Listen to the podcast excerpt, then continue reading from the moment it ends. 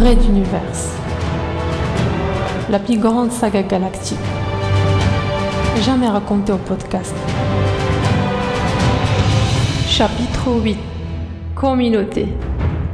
L'humanité est divisée comme jamais elle ne le fut. Une partie a quitté la planète natale, Materwan, en proie à un virage totalitaire et ultralibéral. Il s'agit de l'Exode. Une autre partie est restée, pour sauver ce qui peut encore l'être, profiter du changement ou se battre. Alors que les mutualistes, une organisation secrète, mènent la vie dure au contre-amiral Pophéus et ses services secrets du gouvernement Castix de Materwan, des remous communautaires secouent la flotte. Ici, le commandant Benkana recherche farouchement l'assassin de son père, au risque de bouleverser l'équilibre de la cité intérieure de son vaisseau. Là, le colonel Sterling Price est aux prises avec un triple meurtre, mettant en scène des victimes brunes et barbanes. Enfin, de nouveaux médias multidiffusés sur toute la flotte amplifient les événements, faisant ainsi le jeu du politicien Junta dans un plan conçu avec le général Décembre pour regagner la majorité du conseil du commandant, instance suprême de l'Exode.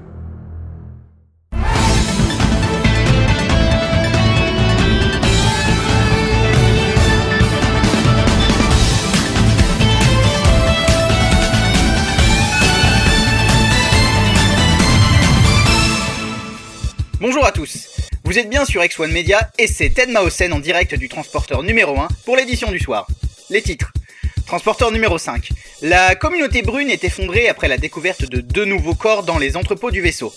Mais cette fois-ci, elle a une piste. Une des deux victimes est Barbane. Transporteur numéro 4. Monsieur Junta, le commandant d'un des rares vaisseaux où la paix sociale semble maintenue, présente à la presse son bureau de la Concordat communautaire, Et pour se changer un peu les idées, notre flotte va bientôt approcher la station Pintania El Grande, la plus lointaine station spatiale humaine connue. Que peut-on espérer comme ultime shopping? On se retrouve juste après cette page publicitaire pour les graves événements du transporteur numéro 5. A tout de suite La lumière baissa en intensité et les techniciens revinrent sur le plateau du direct pour quelques ajustements de dernière minute, alors qu'un assistant vint offrir à Ted un verre d'eau pétillante avec une paille, pour ne surtout pas risquer une tâche. Au plafond, le compte à rebours rouge vif sur fond noir égrenait ses secondes avec l'implacabilité caractéristique des mesureurs de temps. Ted avala une gorgée, se racla quelque peu la gorge en réajustant son oreillette, quand un message apparut sur son écran de contrôle. Il lut avec curiosité, puis ouvrit la bouche dans un petit cri tout aigu. Ça vient de tomber à l'instant Oui, Ted. répondit une voix dans son oreillette. On tente en ce moment d'établir le direct, mais la liaison est mal synchronisée. La multidiffusion risque d'être mauvaise. 10 secondes Hurla un haut-parleur sur le plateau. Les techniciens regagnèrent leur zone d'ombre. Ok, faites au mieux. On va tenter un envoi quand même. Ça c'est génial. Il faut pas louper le coche. On écrit l'histoire, les gars. 5 secondes Maosen se redressa, inspira promptement et fixa son regard sur la petite lumière rouge en haut de la caméra face à lui. Mesdames et messieurs, notre premier reportage qui devait aborder pour vous les implications hasardeuses de la découverte de deux victimes dans les entrepôts du transporteur numéro 5 vient, on nous l'annonce à l'instant, de connaître des développements extrêmement graves. Il semblerait que des émeutes impliquant plusieurs communautés aient éclaté dans le vaisseau. Les forces de l'ordre seraient incapables de maîtriser les flots de population. Sur place, notre envoyé spécial Angelus R tente courageusement de décrire ce qui se passe. Nous allons tenter de le joindre en direct, mais seulement en audio pour vous. Allô? Angelus? Vous êtes là? Silence. Quelques bruissements, puis encore du silence. Angelus R? C'est Ted Maosen, répondez, nous sommes en direct. Encore des bruissements, un semblant de voix des Oui, je vous, je vous entends.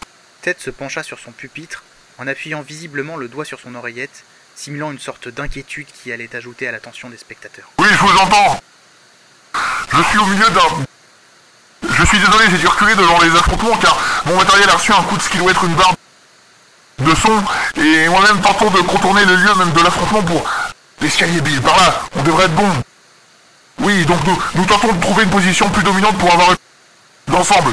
Angélus, la liaison n'est pas très bonne. Parlez-nous des émeutes, est-ce violent? Extrêmement, Ted. La police a dû reculer dans la rage de la... brune.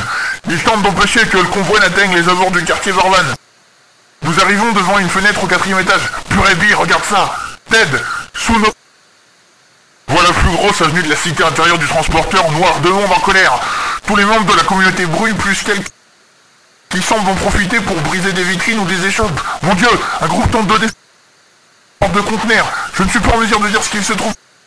Une famille terrorisée Mais Angélus, et les forces de sécurité, ne peuvent-elles maintenir le flot ou les raisonner? Les raisonner si vous pouviez voir ce que je vois, il n'est plus question de raisonner qui ou quoi. C'est une émeute comme si j'en ai vu depuis la révolution Castix. Attendez. Oui, qu'y a-t-il, Angélus Non, laissez-nous. Nous sommes en train de... Nous sommes journalistes, nous. Arrêtez Angélus R?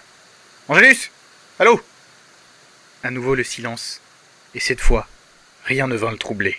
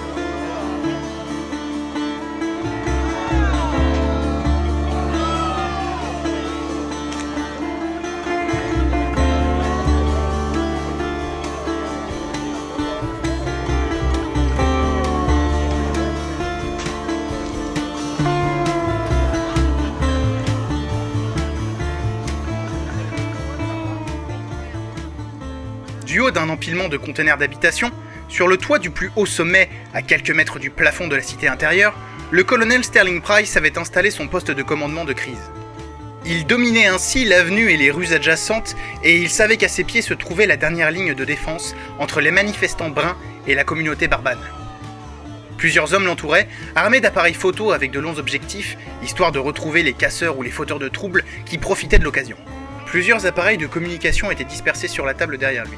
Des plans de zone, plans malheureusement pas aussi précis qu'il aurait fallu, remplissaient les autres tables, autour desquelles plusieurs officiers prenaient des notes, évaluant les positions ou extrapolant les mouvements annexes de la foule. Peters, au rapport. Nos hommes en civil sont déjà sur le lieu de l'attaque, monsieur. Ils signalent que les casseurs ont laissé le conteneur tranquille, mais qu'il a fallu utiliser des méthodes un peu musclées. Répondit un jeune officier qui venait d'accourir après avoir raccroché un téléphone de campagne sur une des tables en arrière. De toute façon, tout est musclé en ce moment. Et puis si les casseurs ne sont pas contents, ils pourront toujours porter plainte. Autre chose. Oui, monsieur. Un journaliste a été surpris par une de nos équipes qui prépare l'opération. Ils ont dû se rendre maître de lui et de son assistant selon vos instructions. Vous désirez vraiment le faire venir ici? Plus que jamais, garçon. Et pour les rues annexes? Les blocages commencent à porter leurs fruits, monsieur. Tout doucement, la foule se concentre dans l'artère principale sans vraiment s'en rendre compte. Le déplacement discret des containers d'habitation donne d'excellents résultats. Parfait. Le déploiement? En cours, monsieur. Cela représente de grosses quantités de matière à déplacer et c'est délicat en ce moment, surtout pour passer inaperçu. Mais les délais sont tenus. Parfait. Prions que rien ne se remarque. Détachez discrètement des hommes de la dernière ligne là. Il faut absolument que nous soyons dans les temps. Mais monsieur, c'est notre ultime rempart. Faites-le De toute façon, peu de choses peuvent arrêter une telle foule en colère, et sûrement pas trois ou quatre rangées d'hommes avec quelques lacrymogènes. Deux hommes se mirent au garde à vous près de l'échelle conduisant au PC de crise, et Sterling Price fut soulagé de voir son ami Weston arriver près de lui, accompagné de trois hommes âgés, à quelques minutes d'un moment aussi crucial. Bonjour Weston. On ne s'ennuie pas à bord de mon transporteur, n'est-ce pas? Non, monsieur. Je trouve juste vos jeux de société un peu trop populaires. Répondit son ancien majordome, qui ne manquait jamais de répartie. Comme convenu, voici messieurs Alugma, Zerkoui et Fosamir, les trois plus anciens de la communauté brune. Messieurs, je suis satisfait de voir que vous vous sentez concernés par les événements d'aujourd'hui. Monsieur le commandant, je peux parler au nom de mes amis et de moi-même en vous disant que nous regrettons terriblement ce qui se passe actuellement. Certains jeunes veulent prendre une place nouvelle au sein de notre société, mais elle ne doit pas se faire au risque de l'anéantissement de l'Exode. Nous saurons remettre de l'ordre dans tout cela, nous vous le garantissons. Intervint un autre des petits vieux. Encore faudrait-il que cette colère que nous voyons ici se calme. Nous nous y affairons, messieurs. Mais je vois arriver une équipe journalistique de la meilleure augure. Faisons-lui bon accueil, si vous le voulez bien. Angélus R était menotté comme son ingénieur son, et deux soldats aux avant-bras de la taille d'énormes jambons leur servaient de guide. Reconnaissant le colonel Sterling Price, Angélus ne put cacher sa colère. Vous, c'est cela votre liberté de la presse et votre transparence avec vos concitoyens Je suis Angélus R, reporter spécial pour Exo One Media. Comment pouvez-vous ainsi museler et faire prisonnier un journaliste en plein direct? Votre carrière est fichue, Price Le soldat à droite du journaliste lança un regard vers Weston, questionnant silencieusement s'il devait rappeler quelques règles élémentaires de bienséance à ce prisonnier. Mais Weston l'apaisa d'un signe de la main et ordonna qu'on libère sur le champ les poignets des invités du colonel. Allons, monsieur R. Intervint Sterling Price d'un ton on ne peut plus conciliant. Vous n'êtes en rien notre prisonnier, et contrairement à ce que vous pensez, je vous propose même le scoop de la semaine sur X1 Media. La fin de l'émeute en cours et son règlement pacifique, en direct. Êtes-vous intéressé?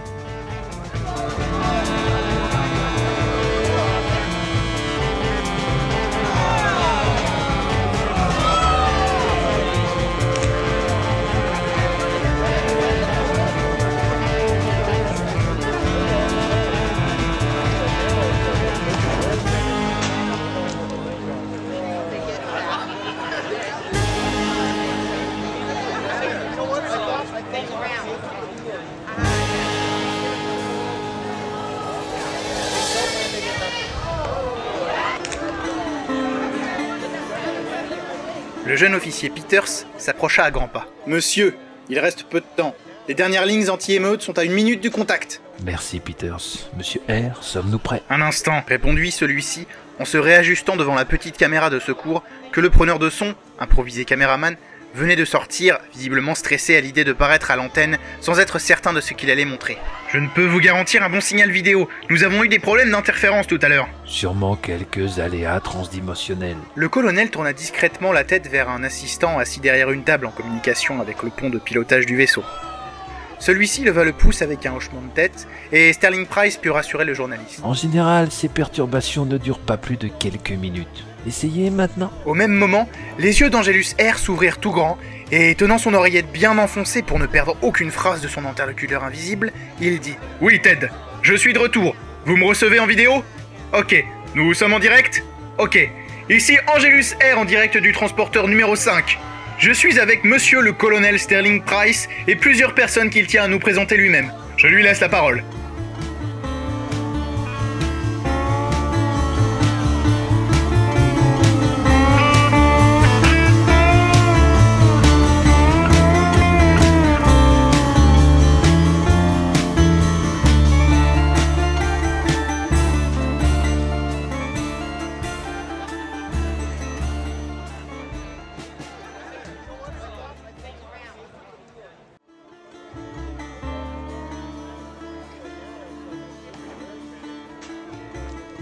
Price se fit un pas vers l'équipe d'X1 Media, tandis que la caméra tournait légèrement sur son axe pour le prendre en plein cadre. Le brouillage des émissions entrées et sorties de son transporteur avait parfaitement réussi. L'objectif était d'empêcher la propagation d'une quelconque émeute au reste de la flotte et d'empêcher les émeutiers eux-mêmes de recevoir des informations qu'ils ne tarderaient pas à déformer. Bonjour Monsieur R et bonjour X1 Media. À qui ai-je donc l'honneur Il plaça sur son oreille un des écouteurs de réception. Bonjour, monsieur le colonel, je suis Ted Mausen et nous sommes en direct dans le journal du soir. Alors, pour nos multispectateurs, que pouvez-vous dire sur l'immense émeute qui secoue votre vaisseau? Avez-vous l'intention de vous rendre à cette foule et de déposer vos armes? Sterling Price ne broncha pas. Cet avorton de journaliste ne saurait ruiner ses plans avec ses allusions mesquines. Et puis il avait pas mal de cartes en main. Commençons par déstabiliser. Il éclata donc d'un rire profond et véhément comme Weston, son second placé en arrière avec les anciens de la communauté brune, ne lui connaissait plus depuis bien longtemps. Mais il semblerait que vos informations soient quelque peu exagérées, monsieur Mausen. Notre transporteur emporte en son sein plus de 50 communautés différentes. La communauté brune est extrêmement en colère suite à l'annonce de ce double meurtre, faisant lui-même suite à un précédent assassinat. Mais nous ne sommes pas en guerre, que diable Vous prétendez donc, monsieur le colonel, que la foule massée à vos pieds n'est pas une menace pour votre fonction et votre vaisseau Mais que comptez-vous faire donc contre cette population en marche? Tout doux, monsieur le journaliste. Je vous trouve des accents un peu va-t-en-guerre. Permettez-moi d'éclairer vos lanternes avec les messieurs qui m'assistent ici même.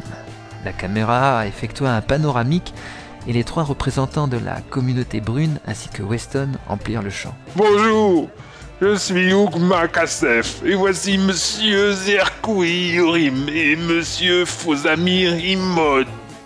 Nous sommes parmi les plus anciens sages reconnus de la communauté brune. Nous réfutons totalement les débordements actuels et nous pleurons l'espoir de sagesse que nous portions envers nos enfants. Il semble qu'ils aient préféré les voies de la violence à celles de la raison. Bonjour. Je me nomme Marcos Weston. Je suis responsable de l'enquête sur les deux meurtres perpétrés à bord de notre transporteur. J'ai pu démontrer que, contrairement à la rumeur qui a déclenché cette colère de la communauté brune, la balle qui a tué le jeune Kaleza El Oussim, si elle provient bien de l'arme de Rado vers Bakus, a pénétré sa victime sous un angle et à une distance absolument impossible à tenir pour le jeune Barbane.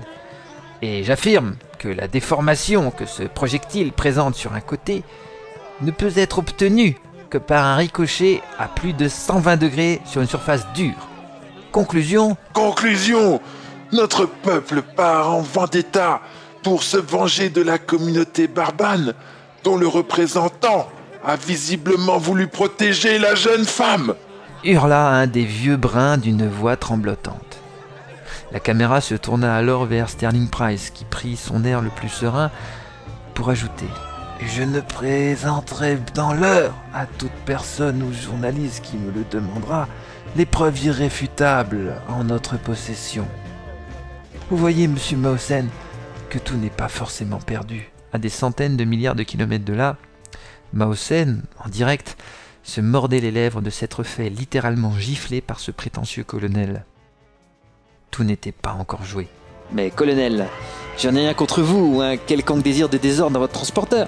Cependant, si vos preuves parlent à la raison de chacun, elles risquent d'être insuffisantes pour calmer la foule présente dans vos rues, non?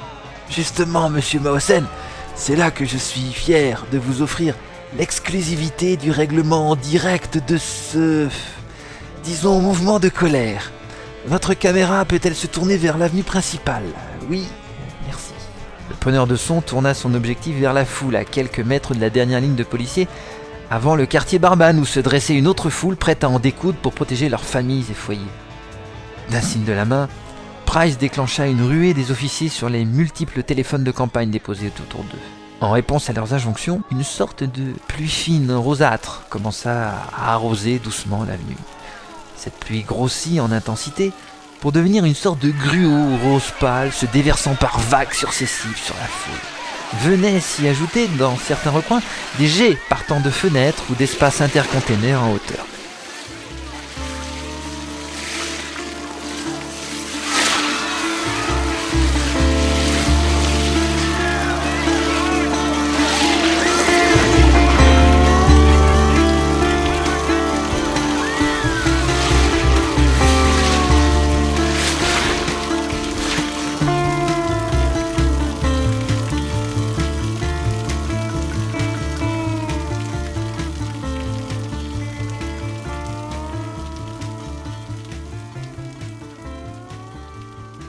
Colonel posa sa main gauche sur l'épaule d'Angelus R et lui chuchota à l'oreille en souriant. De la mousse anti-incendie, libérée spécialement sur l'avenue, avec des hommes à moi pour créer des jets secondaires atteignant des zones un peu adjacentes. C'est une de ces équipes qui vous a capturé. Il fallait absolument garder le secret. Pardonnez-les, c'était mes ordres. Le journaliste se retourna et vit soudain le commandant du transporteur numéro 5 comme un vieillard souriant venant de réussir une bonne farce. Le vieux bonhomme se tourna alors vers la caméra qui filmait le fleuve rose en contrebas. Maintenant qu'ils sont calmés et empêtrés dans de la guimauve, monsieur Mausen, nos amis respectables de la communauté brune vont prendre ces micros que nos constables apportent pour passer leur message dans un calme monacal.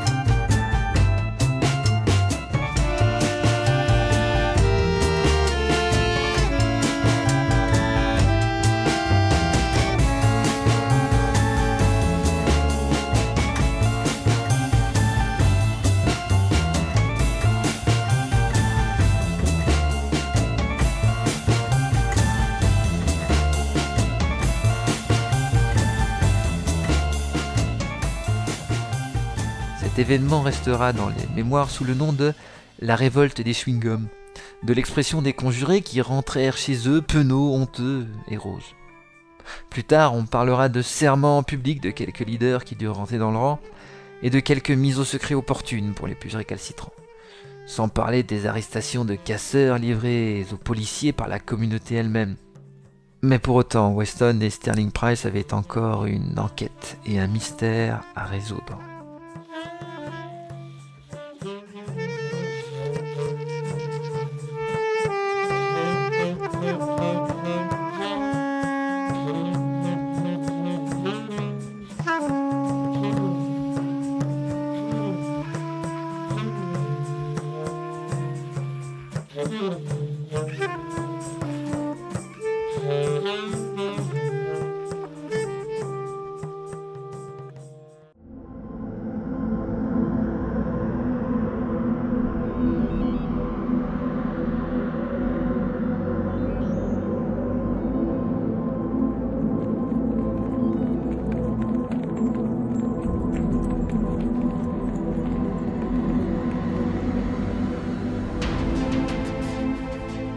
Les ruelles tortueuses de la cité intérieure du transporteur numéro 5, un couple progressait rapidement, empruntant les corridors, changeant fréquemment de niveau, préférant les voies étroites et sombres aux rues pleines de lumière. Phil suivait Adenor, le cœur battant. Ils avaient laissé KO plusieurs hommes de main de la communauté nordiste, sans d'ailleurs que Phil n'ait eu grand-chose à faire. À peine l'avait-il apostrophé qu'Adenor avait surgi du ciel tel un ange exterminateur. Profitant de leur échappée, Phil détaillait les transformations que s'était imposées sa compagne durant sa fuite. Elle portait une étrange tenue, faite de gros tissus amples et sales, et ce cheveu blond n'était plus. Sa manière de marcher elle-même avait évolué, on dirait presque une petite mamie. Elle semblait cependant savoir où elle allait, et d'un coup d'œil, elle avait enjoint son compagnon à la suivre, ce qu'il n'avait pas hésité à faire.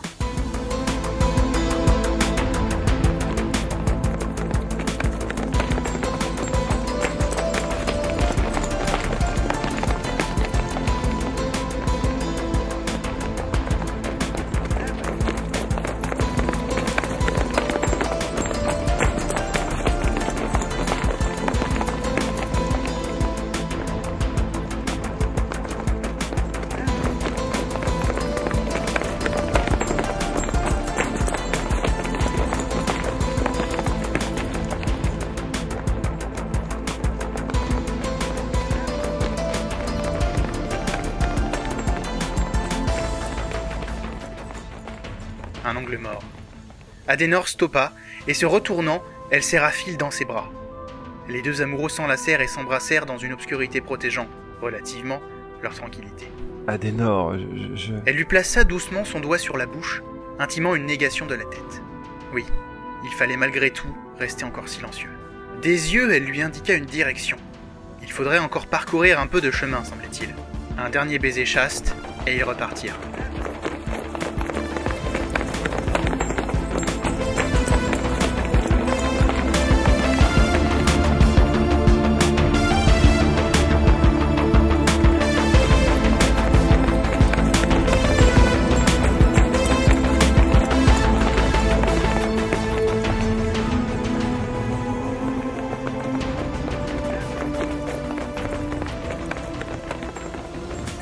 Plus tard, Phil pénétra à la suite d'Adenor dans un container semblant un peu abandonné. Doucement, jetant un dernier coup d'œil dans la rue, elle fit rouler la porte sur ses gonds et pressa l'interrupteur de la lumière.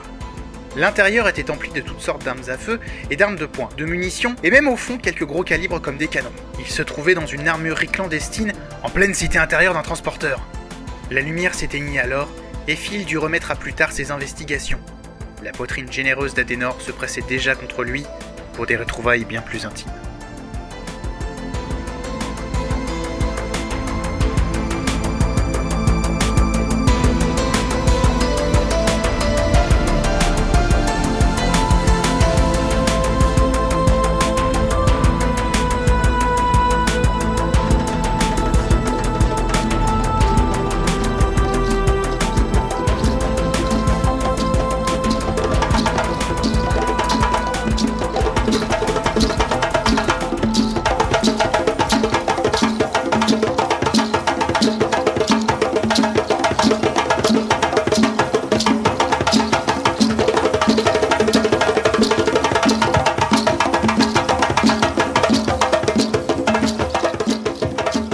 Benkana fulminait.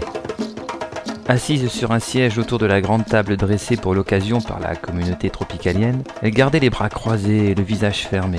Un peu en avance sur son rôle d'observatrice impartiale, elle était censée servir de gouvernail au commandant pour lui éviter de déraper, emporté par sa légitime colère.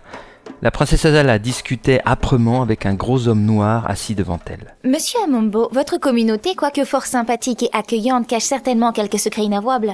Devons-nous tout vérifier par nous-mêmes Mais allons, madame, nous sommes tous des amis. Nous n'avons rien à dissimuler et surtout pas aux yeux des autorités de ce Le transporteur. gros homme se tenait fier et affalé sur son siège, en tenue traditionnelle de chef de tribu, mais lorgnant plusieurs petits pads posés sur la table, sur lesquels glissaient des amas de chiffres tels l'eau ruisselant sur un vitrail multicolore. Il releva alors les yeux et secoua ses bajoux dans une mimique de colère, tandis que ses collaborateurs gardaient leur visage impassible. Dame, je comprends bien que vous nous accusez de choses illégales. Il ne saurait y avoir sur ce transporteur de peuple plus fidèle à l'exode que nous. Nous avons combattu avec la révolution Castix tout autant que Madame Menkana. Plaquant sa main droite sur le cœur et se penchant vers la princesse, il ajouta d'une voix tremblante d'émotion Vos accusations me font mal, dame.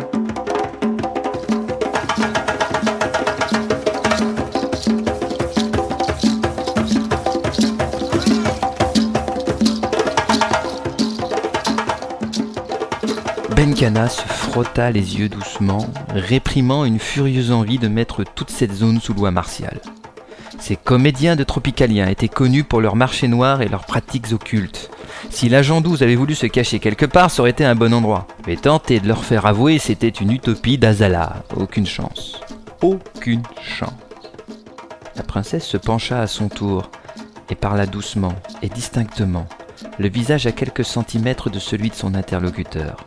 Elle voulait qu'il soit enveloppé de son parfum et ressente son souffle de princesse royale sur ses grosses lèvres luisantes. De par le serment d'allégeance aux populations de Materwan de votre ancien roi Emamgour et au nom de Vogo et Tamo, jurez-moi que vous ne savez rien qui puisse nous aider à retrouver l'agent 12.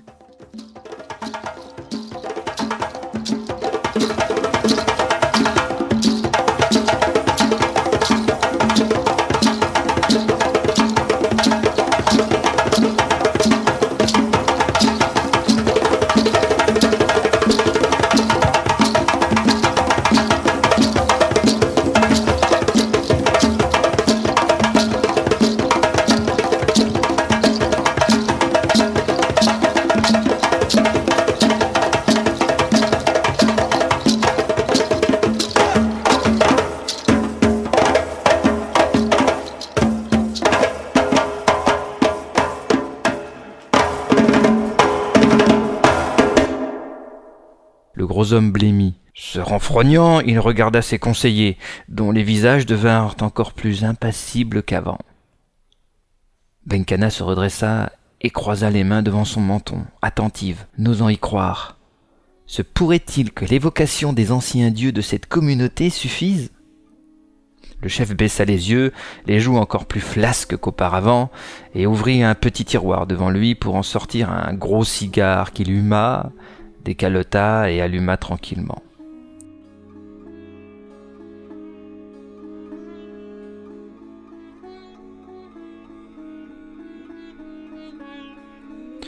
D'une voix presque inaudible, il prononça plusieurs mots, le visage perdu dans les nappes de l'épais brouillarde de son concentré de tabac. Benkana n'en revenait pas.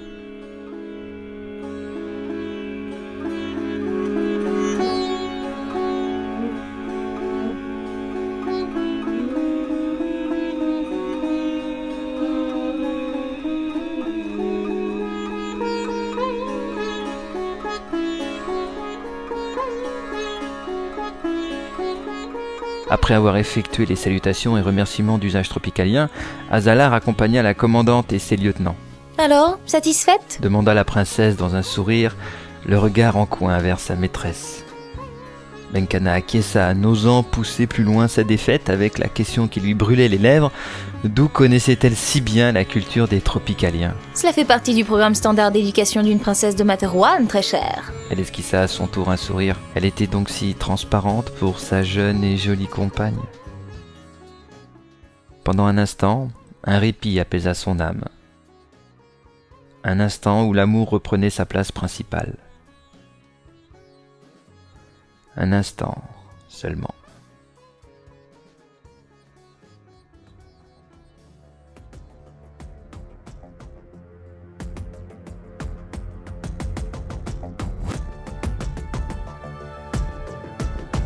Puis s'adressant à ses soldats dispersés tout autour de la rue, la commandante du transporteur numéro 7 leur indiqua la prochaine étape de leur chasse à l'homme, le quartier nordiste.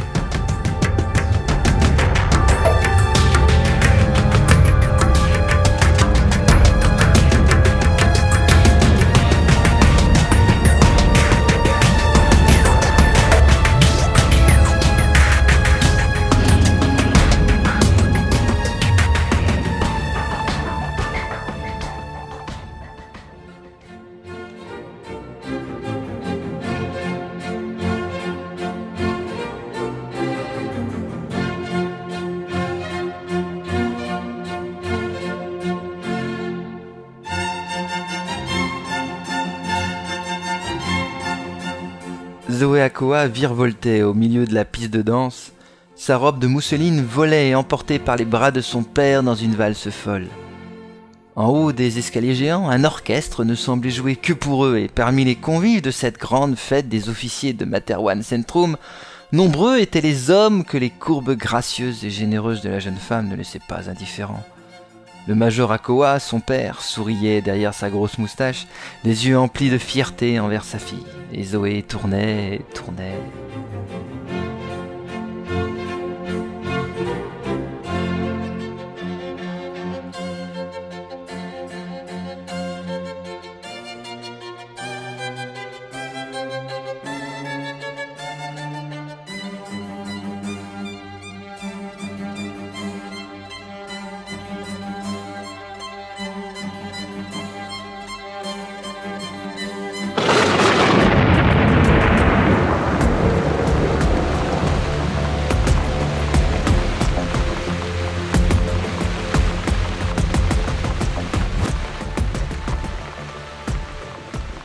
Magie de l'instant s'estompa.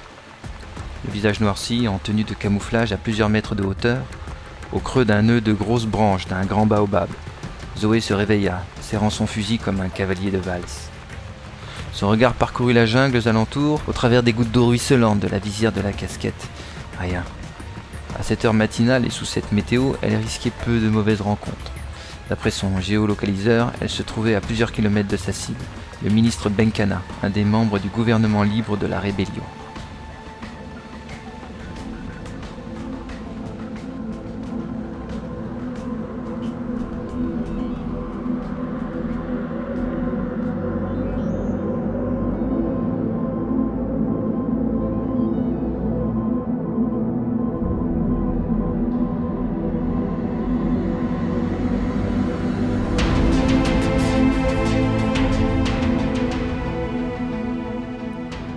Je ne me sens pas apte à accomplir cette mission. avait-elle répondu à son supérieur lors du dernier briefing? Celui-ci s'était avancé sous la lampe, éclairant son bureau, son ombre engloutissant les multiples dossiers étalés sur la table. Pouvez-vous me redire ceci, capitaine Akowa? Mon colonel, j'ai toujours servi avec ferveur la royauté et mon serment de loyauté est ma ligne de conduite depuis que je sers sous le drapeau de Materwan. Mais Mais Les deux masses blanches servant de regard au colonel disparurent, signifiant qu'il se concentrait en attendant la suite. allez-y, permission de parler franchement, capitaine. Zoé déglutit, toujours au garde à vous dans le bureau du responsable de sa cellule d'émission spéciale. Ils travaillaient ensemble depuis presque trois ans et elle avait une grande confiance en lui. Mais comment expliquer ce qu'elle ressentait? Mon colonel, j'éprouve des scrupules à abattre un homme qui est connu comme un grand politicien juste et raisonné. Mon père me parlait souvent de lui comme d'une référence d'honnêteté et de droiture et j'ai même voté pour lui il y a deux ans avant la validation des élections et l'établissement de la loi martiale dans la région. Je pense que... Vous n'êtes pas ici pour penser, capitaine hurla le colonel, montrant alors en plus de ses yeux blancs des canines de même valeur. Puis, se rasseyant, il resta une minute silencieux à regarder son meilleur agent, droite devant lui, tremblante malgré ses multiples expériences d'assassinat. Il avait toujours cru ou voulu voir en elle une arme belle et mortelle. Sans doute pas aussi détachée qu'il aurait fallu. Trop souvent, elle posait des questions quant aux raisons de sa mission, mais il réussissait toujours à calmer sa conscience. Malheureusement aujourd'hui, l'état de Materwan était en danger. Une sédition à l'échelle planétaire s'est déroulée et il avait la possibilité de porter un grave coup à l'ennemi. Il reprit d'un ton conciliant. Capitaine Akoa, Zoé, je crois savoir que votre père est un peu souffrant en ce moment, non? Oui, mon colonel. Une mauvaise grippe, semble-t-il. Alors je vous propose de vous enquérir de sa santé dès ce soir, et si demain il allait mieux, nous pourrions reparler de votre mission. Cela vous convient-il? Zoé resta bouche bée. Elle ne pensait pas que le colonel irait jusque-là pour l'aider, Merci, mon colonel. dit-elle d'une voix pleine de reconnaissance, Je vous retrouve demain alors. Parfait, Akoa. conclut le colonel en la laissant filer hors de son bureau.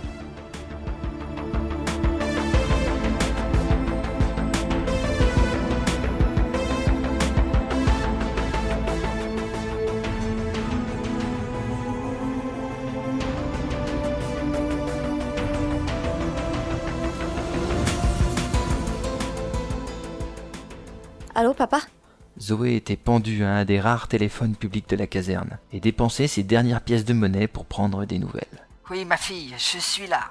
Dis donc, je devrais être plus souvent malade, tu m'appellerais plus.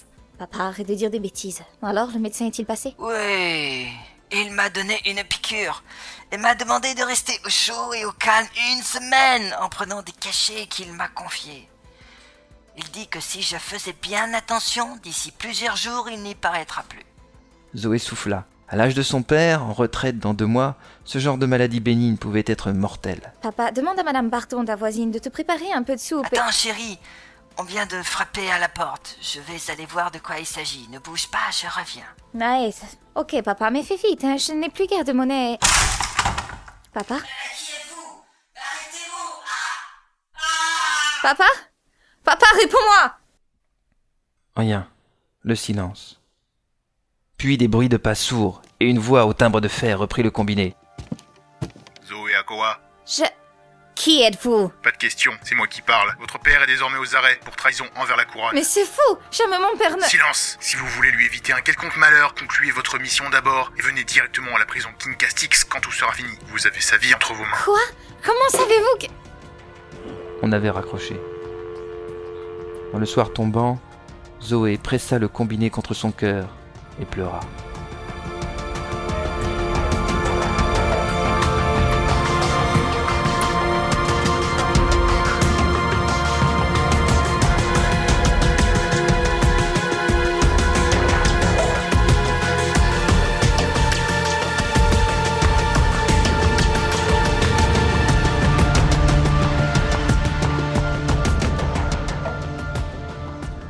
Colonel était absent, mais une note l'attendait avec les instructions pour la mission qu'un jeune subordonné lui apporta, encadré par deux armoires à glace visiblement sur leur garde.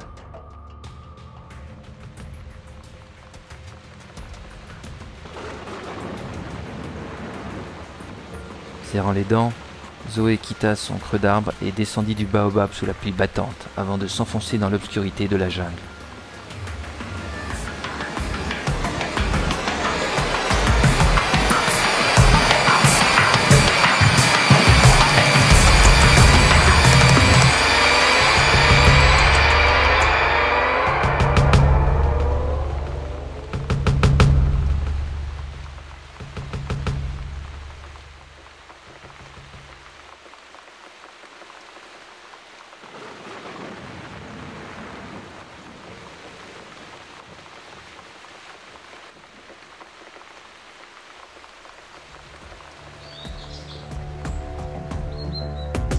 Elle l'avait dans le viseur.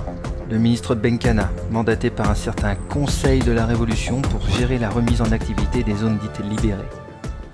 Ne pas réfléchir, être mécanique, logique. La vie de son père dépendait de ce qui allait arriver maintenant. Son père. Cet homme qu'elle avait dans le viseur lui ressemblait étrangement. Était-ce un effet de son imagination? Ils semblaient être du même âge tous deux, avec ce même regard d'homme bon et serein. Elle respira lentement, ciblant sa victime, le doigt sur la gâchette. Ces idiots de rebelles étaient trop sûrs d'eux, même loin en arrière des lignes de combat, ils étaient toujours en danger. Chaque minute qui passait était une souffrance supplémentaire pour son père. Malgré ses efforts de concentration, elle ne put s'empêcher de l'imaginer dans une cellule noire et humide de la forteresse Castix en proie à la maladie. Elle s'essuya les larmes qui embrumaient sa vision et se replaça en position de tir. Une simple balle légère à pointe en titane, placée au centre de la cavité cérébrale suffirait. Elle était placée en haut d'une colline à 3 km du ministre, en contrebas, qui sortait d'une réunion avec les autorités locales et se dirigeait vers sa voiture, entouré de quelques gardes du corps. La pluie s'était arrêtée et le vent ne soufflait pas encore. Le projectile ne dévirait donc pas. Son père en prison. Cet homme qui est un espoir pour Materwan. Non, qui fut un espoir.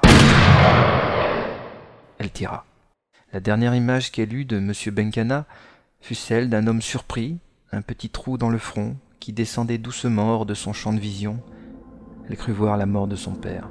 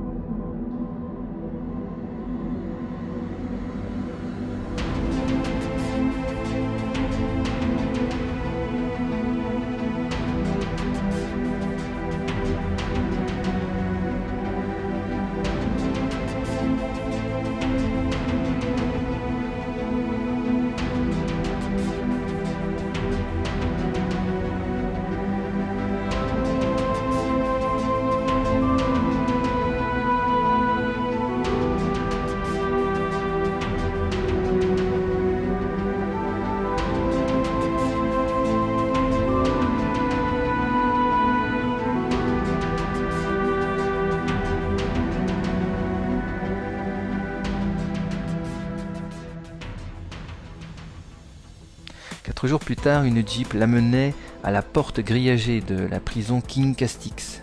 Monstrueuse prison, immense château en front de mer. Cela faisait maintenant huit jours que son père avait été arrêté. Elle n'osait imaginer l'état dans lequel il était. Pourtant, elle avait fait aussi vite que possible. Un constable la guida au travers des bâtiments extérieurs, puis vers un escalier au pied de la citadelle, où ils prirent un autre escalier en colimaçon descendant vers les sous-sols. Elle ne fut pas surprise de retrouver son responsable hiérarchique installé dans le fauteuil principal d'un des bureaux attenants au souterrain des prisons. Akoa, nous avons eu les échos de votre mission. C'est une réussite sans égale. Mon colonel, Zoé restait froide, fermée. Le sourire de son officier traitant s'évanouit et il enchaîna. Oui, votre père, bien sûr. Venez, nous allons de suite le retrouver. Trois gardes les accompagnèrent au travers des dédales de cachots et salles d'interrogatoire.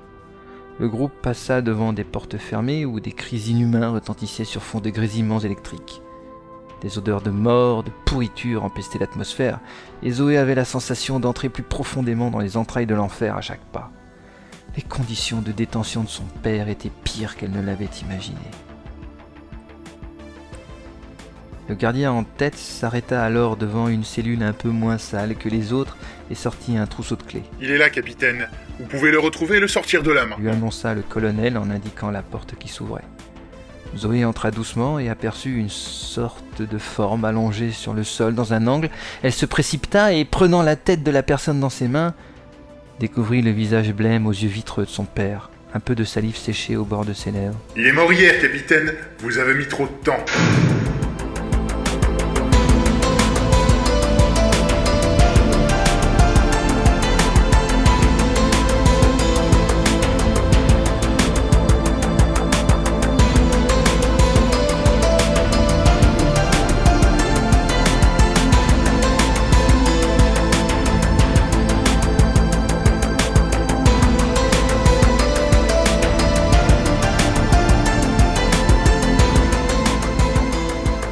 Malgré la macabre découverte, la jeune femme se retourna doucement en se redressant et saisit un petit tube dans la poche droite de son treillis. Ses yeux n'étaient plus que deux fentes mortelles. Le fermoir de la lucarne s'abaissa, laissant apparaître le regard blanc du colonel. Vous n'auriez pas dû vous mettre du côté de la rébellion, Akoa. Nous ne pouvons prendre le risque de laisser dans la nature un agent tel que vous. Votre efficacité est bien trop redoutable. mon colonel, puis-je vous demander quelque chose L'interrogea-t-elle alors d'une voix presque mielleuse. Oui. Tel un cobra, elle porta le petit tube à ses lèvres et, calculant simultanément la trajectoire, souffla. La petite pointe fila directement dans l'œil de son officier traitant qui recula en hurlant alors que le liquide blanc de l'organe crevé coulait sur son visage. Salopard Aidez-moi, vous ôtes mon œil je... Zoé attendait derrière la porte de sa cellule, comptant les secondes.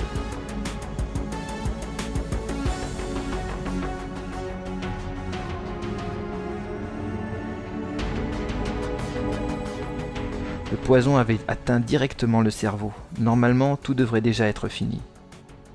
Et effectivement, elle entendit que les geôliers traînèrent quelque chose sur le sol, paniqués à l'idée ce qu'ils devraient raconter à leurs responsables. La jeune femme retourna dans le fond de la cellule et, caressant doucement le visage de son père, elle se blottit contre lui, sachant pertinemment qu'elle le rejoindrait bientôt. Mais cette nuit-là fut un des moments les plus importants de la révolution Castix. Zoé fut réveillée en pleine nuit par l'assaut donné depuis les souterrains de la forteresse de la citadelle King Castix. Des soldats rebelles, échauffés par les horreurs qu'ils découvraient durant leur progression, n'en furent que plus déchaînés et ils massacrèrent la plupart des militaires présents.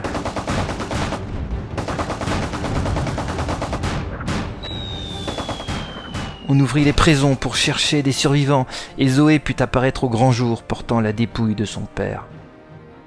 Plus tard, assise près du linceul dans lequel il fut inhumé, un fonctionnaire de la nouvelle administration lui demanda gentiment quel était son nom. Je me nomme Kerishi. Adenor Kerishi, monsieur.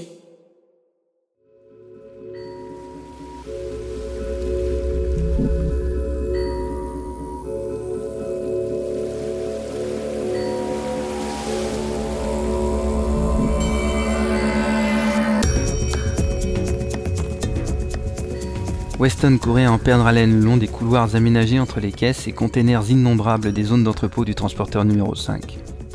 Il n'en revenait pas, c'était si évident, cela sautait aux yeux de tous. Peut-être d'ailleurs était-ce la raison pour laquelle personne ne l'avait compris plus tôt. Il contourna un angle de caisse en plastique montant jusqu'au plafond et manqua de percuter deux employés qui revenaient d'une pause café.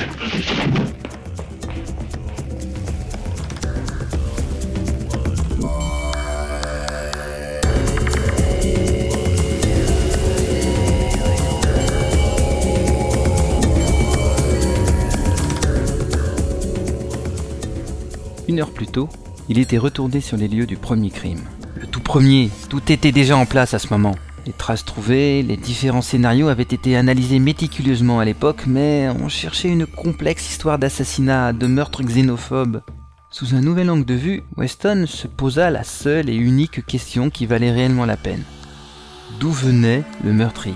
Si un meurtre avait eu lieu en cet endroit, la procédure de police était d'étudier les traces aux alentours, puis de dégager l'endroit pour de futures analyses plus poussées en radiométrie, thermographie, etc. Où étaient donc passées les caisses? Tout en courant, Weston sortit son pistolet d'alarme, un vieux souvenir de sa période militaire. Il était donc parti voir les registres. Plusieurs centaines de containers en plastique avaient été déménagés, et une cinquantaine exactement sur les lieux du second double meurtre. Arrivé sur place, il avait examiné les lieux, recoupant sa théorie et s'était rendu à l'évidence, le couple avait été agressé au beau milieu d'une des zones de dépôt des caisses transférées. Consultant les registres, il put rapidement faire une estimation de la nouvelle destination des caisses incriminées. Entrepôt numéro 4, zone numéro 12, repère C.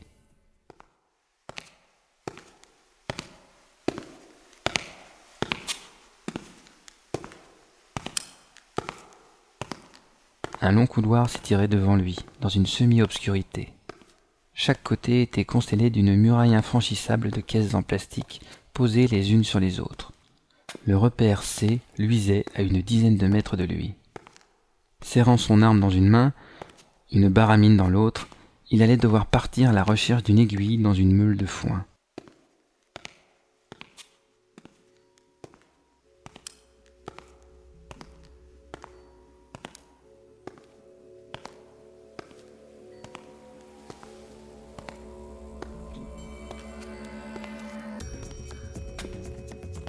Avançant pas après pas, Weston ignorait ce qu'il devait chercher, ce qui n'aidait en rien. Les victimes étaient tombées sur des coups de couteau ou autres instruments semblables qui avaient transpercé et tranché leur chair. D'après les moulures, on avait affaire à des armes très longues et très fines. Mon petit Weston, soit tu as tort et tu perds ton temps, soit tu as raison et tu es en grand danger immédiat, murmura-t-il doucement, tout en tentant d'observer le moindre mouvement ou signe indiquant une activité quelconque autour de lui. Pris d'une subite intuition, il recula de plusieurs pas, se rapprochant d'un intercom de service installé peu après l'entrée du couloir de la zone numéro 12. Activant l'engin, il demanda d'une voix quelque peu étouffée Ici, monsieur Weston, enquêteur spécial détaché par monsieur le commandant Sterling Price. Je demande l'assistance d'une dizaine de manutentionnaires et de quelques policiers armés ici même. M'entendez-vous? Rien, pas de réponse. Weston insista sur l'intercom. Allô, centrale entrepôt, m'entendez-vous? Rien. On ne décrochait pas, ou alors cet appareil était hors service. Cherchant à proximité un second appareil, son regard tomba sur... Sur quoi en fait? Une ombre. Deux petites lueurs blanchâtres. Une forme impossible, acérée. Une chose qu'il observait. Évitant les mouvements brusques, il reculait doucement, quand soudain l'intercom résonna telle une sentence de mort dans un silencieux tribunal fantastique. Ici, euh, Transastral pour entrepôt numéro 4. Excusez-moi, monsieur, il était aux toilettes. Que puis-je pour vous? Allô? Ce fut le signal de l'attaque. La chose se déplaça à la vitesse de l'éclair, promenant de multiples pattes articulées d'une dextérité inhumaine et franchissant les mètres à une vitesse effarante. Weston hurla et se jeta à terre, évitant du même coup une des pattes coupantes qui s'enfonça profondément à l'intérieur du plastique d'une caisse remplie de colorants rouges. Mais c'était la créature déjà qui reprenait l'attaque de ses multiples autres pointes acérées servant de pattes. Tout en évitant les premiers coups, l'ancien majordome roula sur lui-même et, se souvenant du ricochet qui avait coûté la vie à la jeune femme brune, se désintéressa du corps central pour viser la jointure d'une des pattes qui se brisa net sous l'impact de la balle. Déstabilisé, la créature sembla arracher hors de la caisse de peinture son autre patte coincée avec d'autant plus de colère. Courant vers la zone bien éclairée de la rambarde donnant sur les immenses espaces d'aération, Weston était parfaitement conscient de reproduire, avec une probable machiavélique exactitude, le parcours du gardien brun qui tomba le premier sous les coups de cette chose diabolique. Tirant au jugé, il tenta vainement de détruire une autre patte de la créature qui semblait animée d'une frénésie de mouvement hors de toute conscience. Risquant le tout pour le tout, Weston se jeta sur le côté à l'instant où un coup d'estoc lui frôla la tête, et vidant le reste de son chargeur sur les deux points blancs, il eut la satisfaction d'entendre des bruits de verre brisés tandis que l'ennemi reculait comme touché à des points vitaux. Les points blancs étaient éteints. La chose était tout simplement devenue aveugle.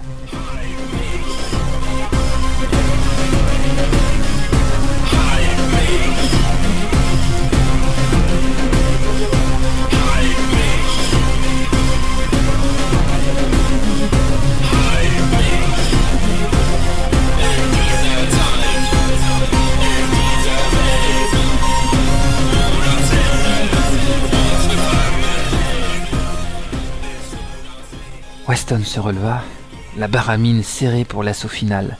L'ombre ne bougeait pas, immobile dans l'obscurité.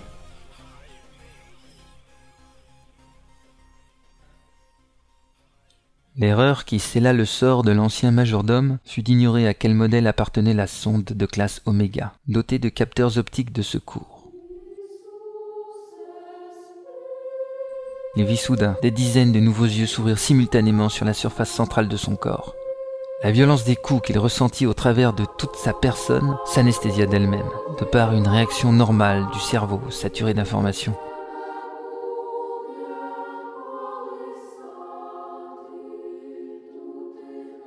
La créature de métal et de verre, semblable à une araignée, recula devant le corps sans vie glissant sur le sol et commença l'escalade de sa montagne de caisses derrière elle pour rejoindre sa tanière.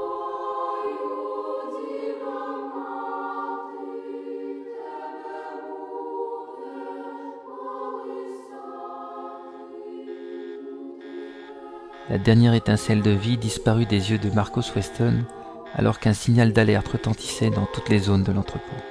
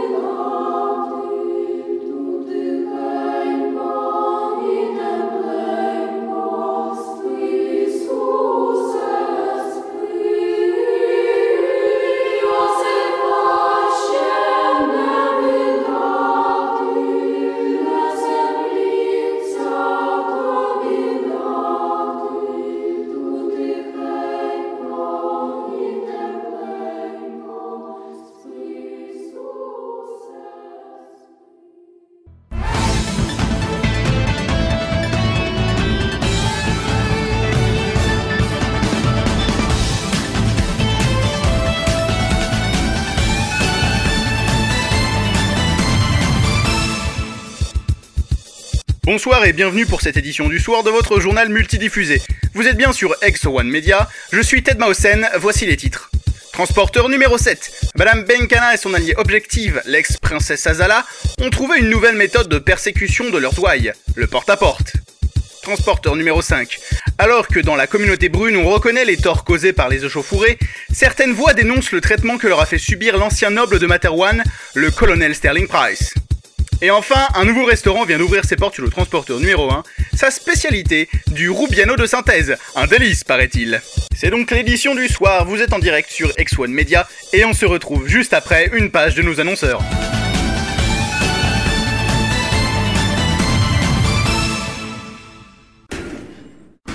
Chérie, il y a quelqu'un qui essaie d'entrer dans le magasin. Hum, hum, bonne nuit. Rideau de vitrine errant. Dormez serein. Hey, vous savez pourquoi j'ai la pêche toute la journée? C'est parce que je mange dans les restaurants Erco. Erco, la cuisine, la vraie, la barbane.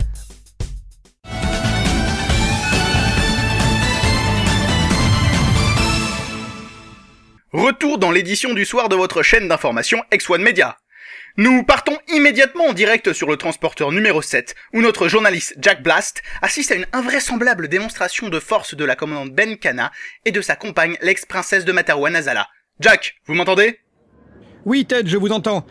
Alors, en ce moment, en contrebas derrière moi, vous pouvez assister à ce déploiement de force assez impressionnant des soldats de la commandante Benkana autour de ce quartier, et spécialement du double container avec plusieurs gardes devant. Elle et l'ex-princesse sont en ce moment enfermés avec plusieurs hommes que certaines voix décrivent sous le couvert de l'anonymat comme les chefs occultes de la communauté nordiste. Voici les images que nous avons prises lors de leur arrivée. Euh, vous voyez plusieurs hommes d'un certain âge en tenue sombre avec des cannes conduisant le couple à la tête de ce transporteur. En effet, Jack, nous voyons, il est connu que les communautés nordistes sont d'une tradition patriarcale. Ces hommes peuvent en effet être ce qu'on vous a prétendu. Mais dites-moi, qu'est-ce que la commandante fait avec de telles personnes? Ne pouvez-vous vous rapprocher? Hélas, non, Ted. Le quartier est bel et bien bouclé, et si nous sommes à cette distance, c'est que nous n'avons vraiment pas la possibilité de faire mieux. Merci encore, Jack. Et n'hésitez pas à nous tenir informés s'il se passe quelque chose. Priorité au direct sur X1 Media. Bien sûr, comptez sur moi. Et juste après cette nouvelle virgule, la grogne des populations brunes du transporteur numéro 5, humilié par le colonel Sterling Price. A tout de suite sur X1 Media.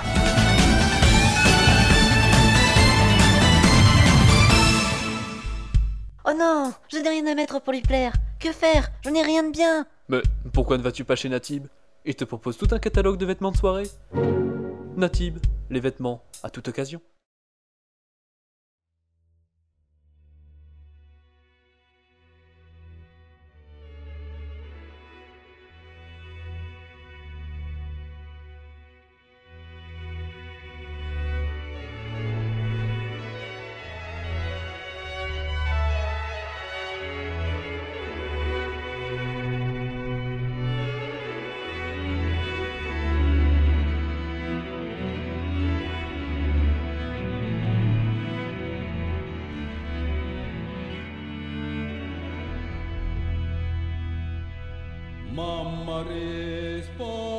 La salle était plongée dans une sorte de pénombre que seuls quelques rayons de lumière, tamisés par de vieux rideaux sales, parvenaient à dissiper. De cette atmosphère lourde et peu aérée, remplie de poussière et d'arômes étranges ou anciens, Benkana avait la sensation d'être entré dans l'ancien trou d'une araignée, propre, sans vie et froid. Azala se pencha vers elle alors que les vieux nordistes murmuraient ensemble, jetant des coups d'œil parcellaires aux deux femmes. La princesse lui expliqua que leurs interlocuteurs détenaient un secret. Lequel? Pourquoi? Aucune idée. Mais que ce secret était si lourd qu'il préférait risquer les foudres des forces de sécurité plutôt que de céder dessus. Elle allait encore tenter de creuser ce point-là, mais peut-être qu'une approche plus directe permettrait d'obtenir quelques résultats. La commandante se demandait bien comment Azala avait pu déduire tout cela des échanges courtois et concis dont elle venait d'être témoin. Elle en viendrait presque à croire avoir raté une partie de la négociation.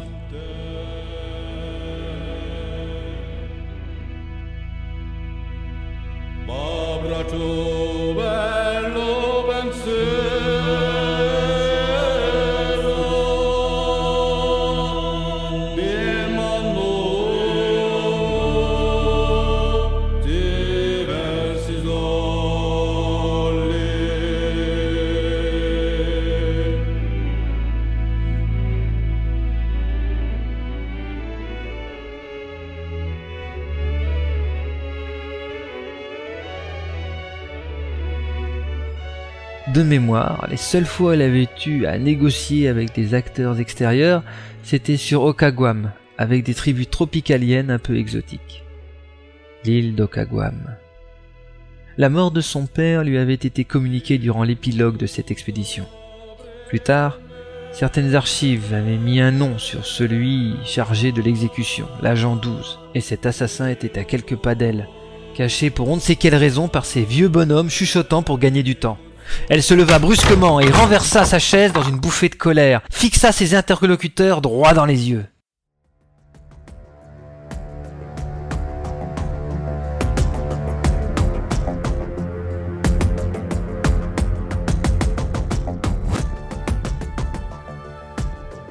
Tout bruit stoppa net dans la pièce et on n'entendit plus rien que quelques sons étouffés de discussions extérieures.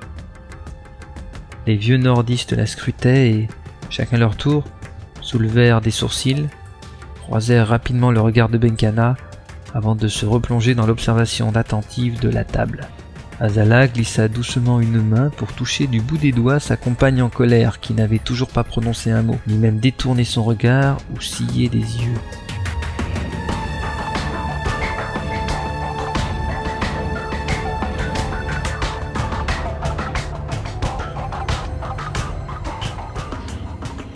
Le contact doux de son âme sœur, l'attitude respectueuse, sinon soumise, des chefs nordistes, ou peut-être tout simplement un refoulement de sa douleur, la grande femme fit volte-face d'un coup et, les bras croisés contre son ventre, progressa lentement à l'intérieur des espaces vides du double container, les yeux fermés, gardant son calme, presque détaché du problème immédiat.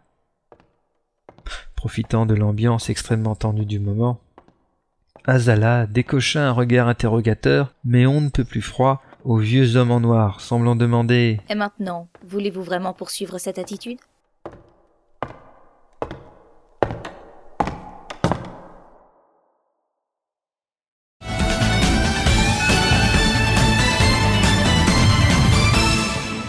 Je prends l'antenne en direct car les événements se précipitent ici. On vient de voir sortir il y a quelques instants deux nordistes mûr se dirigeant en courant vers les rues adjacentes. Et maintenant, nous voyons en direct Madame la commandante Benkana se faire guider par des hommes âgés en tenue noire vers des sortes de pousse-pousse électriques. Attendez, on, on dirait... Oui, il l'invite à monter, suivi de la princesse Azala.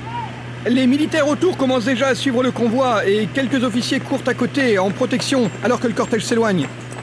Nous allons les suivre aussi. Bien sûr, vous serez tenus au courant constamment. Nous devons trouver un moyen de transport ou courir à notre tour. Je vous rends l'antenne. À vous, transporteur numéro 1 pour X1 Media.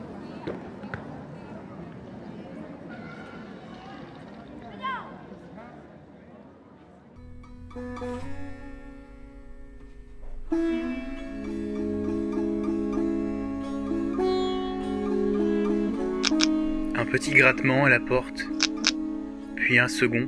Adenor leva la tête, attentive et à l'écoute. Encore du bruit, un frottement contre la porte sur toute sa longueur. Doucement, elle prit un grand couteau et se leva, enfilant pantalon et blouson à la vitesse de l'éclair. La scène réveilla Phil, qui fut bien surpris de découvrir, les yeux encore embrumés, sa compagne habillée, debout et armée, s'éloignant de la couche improvisée des dernières heures en se dirigeant vers la porte du container avec la souplesse d'un fauve. Ils échangèrent un regard et celui-ci s'habilla également, choisissant deux couteaux visiblement d'origine militaire comme protection.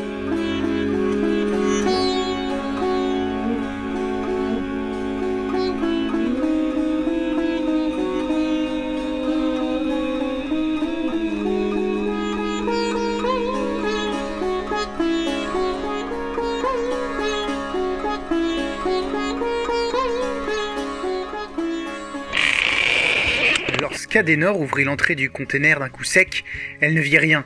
La ruelle semblait déserte. Phil éclata alors d'un grand rire, désignant l'animal qui venait subrepticement de se glisser entre les jambes de la grande femme. Vivagel, le gros charroux de l'ancien lieutenant aux armées Philgood, déambula nonchalamment à l'intérieur du dépôt de munitions, humant les caisses et se frottant aux parois comme pour s'accaparer un nouveau lieu de vie. S'arrêtant enfin devant Phil, il s'assit et, de ses yeux à la fois tendres et mystérieux que seul un félin sait offrir, sembla lui dire Alors ça y est, je t'ai enfin retrouvé? Comment était-il arrivé là? Azala n'était pas censé s'en occuper? Il ne semblait pas avoir vadrouillé beaucoup, la fourrure était propre et encore brossée de peu. Déjà, il commençait à jouer avec des feuilles de papier huilé contenant des rangées de cartouches et autres projectiles. Phil, quelque chose cloche. Ton chat ne devrait pas être là. Faudrait mieux s'en aller. Oui, oui, j'ai une étrange sensation. Murmura Phil en prenant son gros chat dans les bras alors qu'il mastiquait nonchalamment des boulettes de papier huilé et se dirigeant vers la porte. Elle s'ouvrit alors d'elle-même, laissant apparaître deux hommes nordistes d'âge mûr, en tenue sombre et au visage indiscernable dans le contre-jour. Vous devez partir immédiatement, vos ennemis arrivent. La surprise rapidement passée, les deux amoureux échangèrent un regard. Le chat, les nordistes, et maintenant sans doute les troupes de la sécurité. Restait-il encore quelqu'un qui ignorait leur cachette sur ce vaisseau?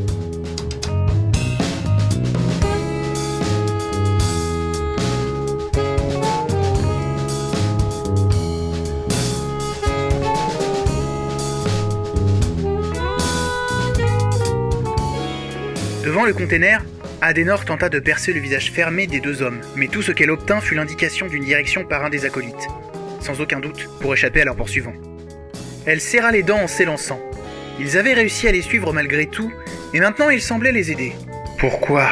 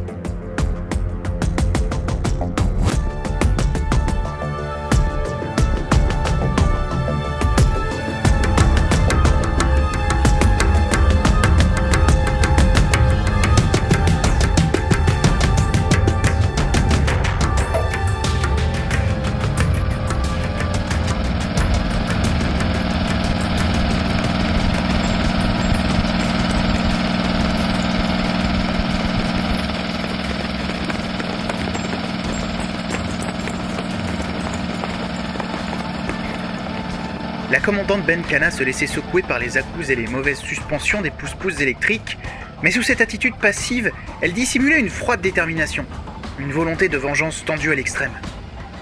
L'issue était proche dorénavant, elle le savait et revoyait en boucle les scènes de vie partagées avec son père, leurs adieux qui n'auraient pas dû être les derniers, et la missive sur les hauteurs d'Okaguam annonçant sa mort.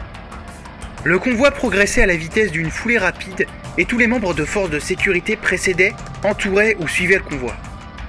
Tous connaissaient les enjeux et partageaient la détermination de leur chef. Certains étaient même déjà sous son commandement lors du décès du député ministre Ben Kana, figure politique et intellectuelle reconnue dans tout Matawan.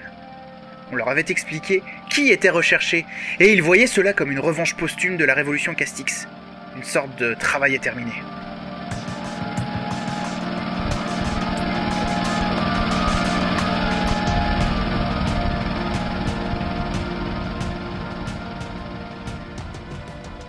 Azala, dans un second pouce-pouce, assise à côté de deux petits vieux nordistes en tenue noire, gardait le regard rivé sur le véhicule de la commandante.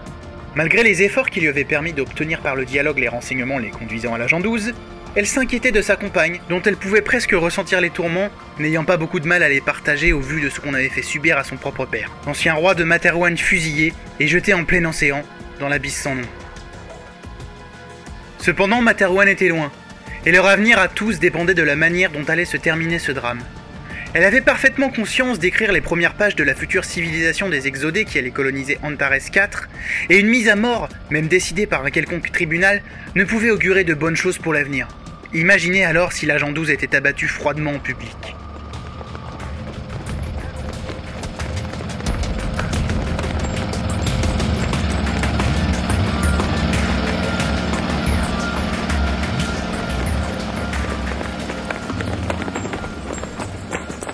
Et enfin, s'essoufflant au milieu des derniers soldats, déambulaient deux hommes qui portaient du matériel audio et vidéo. Jack Blast et son assistant audiovisuel en liaison directe et permanente avec la rédaction d'Exo One Media sur le transporteur numéro 1, pointant régulièrement pour donner des nouvelles.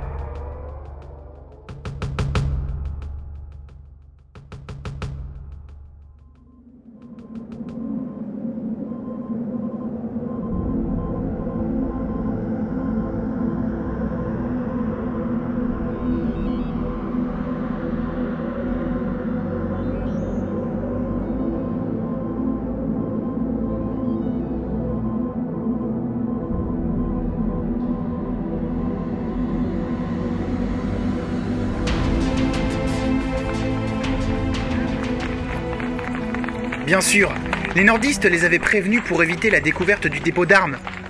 Tout en courant entre les labyrinthes de containers, et suivi par Phil portant son gros chat, Adenor réfléchissait à se surchauffer les neurones.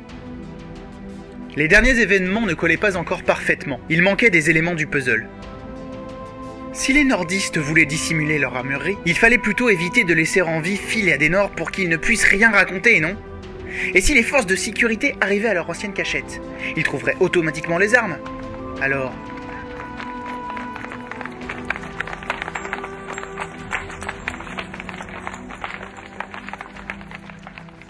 À chaque pas, la terrifiante sensation d'un piège se refermant sur eux monopolisait plus son esprit. Au milieu d'une rue moyenne, elle stoppa net se retournant vers Phil. Celui-ci venait de pousser un petit cri de douleur car Vivagel avait sauté directement au sol, utilisant ses griffes comme appui. Au même moment, à moins de 100 mètres de l'autre côté de la rue, le convoi de Benkana, Azala et tous les membres de la sécurité disponibles apparut. Adenor et Phil prirent leurs jambes à leur cou, mais c'était trop tard. Aux ordres aboyés derrière eux, ils se savaient pris en chasse par une troupe de soldats en armes.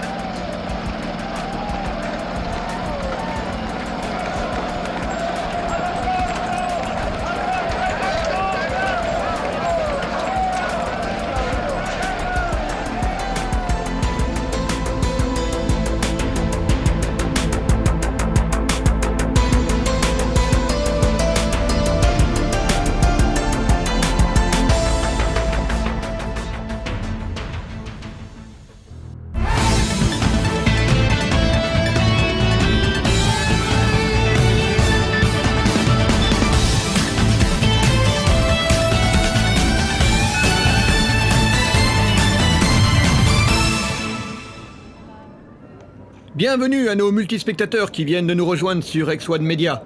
Les événements se précipitent dans la chasse à l'homme, enfin à la femme, lancée par Ben Kana et ses équipes de sécurité dans la cité intérieure du transporteur numéro 7.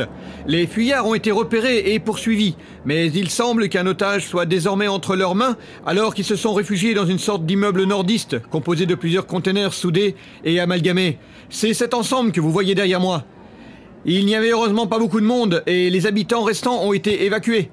Vous pouvez apercevoir tout autour l'impressionnant dispositif policier et militaire qui bloque les rues adjacentes. Ils évacuent les foyers à proximité et surveillent chaque centimètre pour trouver une faille et attaquer.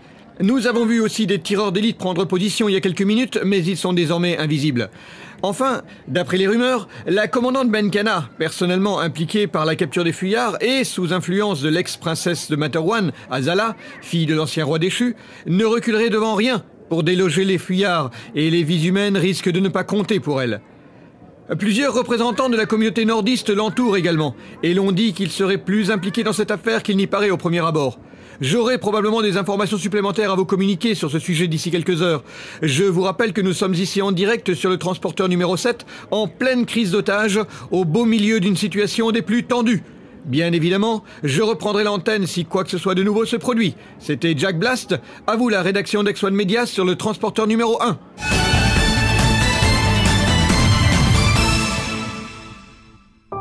On ne peut pas prévoir tout ce qu'il peut arriver.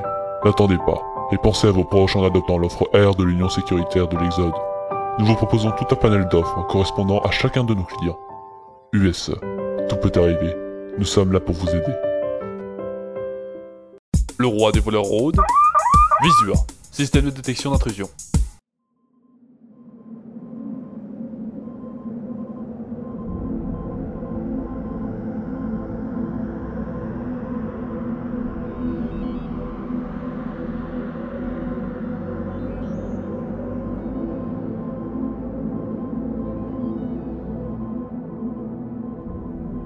Adenor était en rage. Les nordistes voulaient que leur dépôt d'armes restât secret. Ils ont donc manigancé un siège où, se croyant poursuivis, Adenor et Phil se jetaient dans les bras des sbires de Benkana. Sans le chat de Phil qui les avait dérangés dans leur course, ils auraient pu être abattus à bout portant. Regardant de biais au travers des rideaux de la petite fenêtre, elle voyait fugitivement des silhouettes traverser son champ de vision. Il y avait beaucoup de monde dehors, et sans leur otage, l'assaut aurait déjà été donné. Adenor souffla profondément, cherchant une vague lueur d'espoir à leur situation. Elle leva alors les yeux vers son fil assis sur un lit, surveillant le soldat ligoté au sol dans un coin de la pièce. Certes, C'est un ancien militaire, mais elle le considérait comme une sorte de prince blanc, méritant de rester loin des horreurs de ce monde. Pourtant, la vie ne l'avait pas épargné non plus. Elle voulait qu'il puisse espérer une vraie vie simple et heureuse. C'est la raison pour laquelle elle l'avait quitté pour disparaître dans la cité intérieure.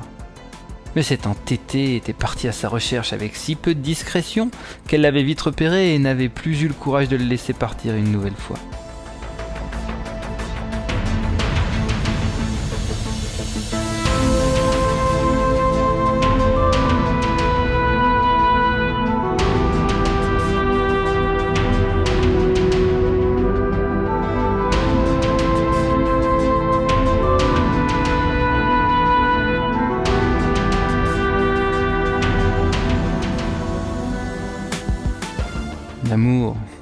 Est une voie dangereuse, il suffit de jeter un œil sur leur situation. Phil surveillait le soldat qui avait eu la mauvaise idée de mettre en joue Adenor et lui en plein au milieu de leur course effrénée. Son jeune âge l'avait retenu de tirer immédiatement. Adenor l'avait désarmé en une seconde, suivi de Phil qui, d'un coup de poing bien asséné sur la mâchoire, l'avait mis KO. Mais d'autres soldats bloquant la route, Adenor avait enfoncé la première porte devant eux, espérant trouver une issue plus haut. Au dernier étage, il n'y avait pas d'ouverture au plafond ni même de porte. Il se trouvait dans une sorte de grande chambre à coucher avec un grand lit et quelques armoires ou tables de chevet, sans autre ouverture qu'une petite fenêtre et une trappe au sol bien fermée et cadenassée. Phil se félicita tout de même de n'avoir quasiment croisé personne dans la montée de la grosse résidence multiple et qu'aucun innocent ne soit en danger, au moins c'était déjà ça.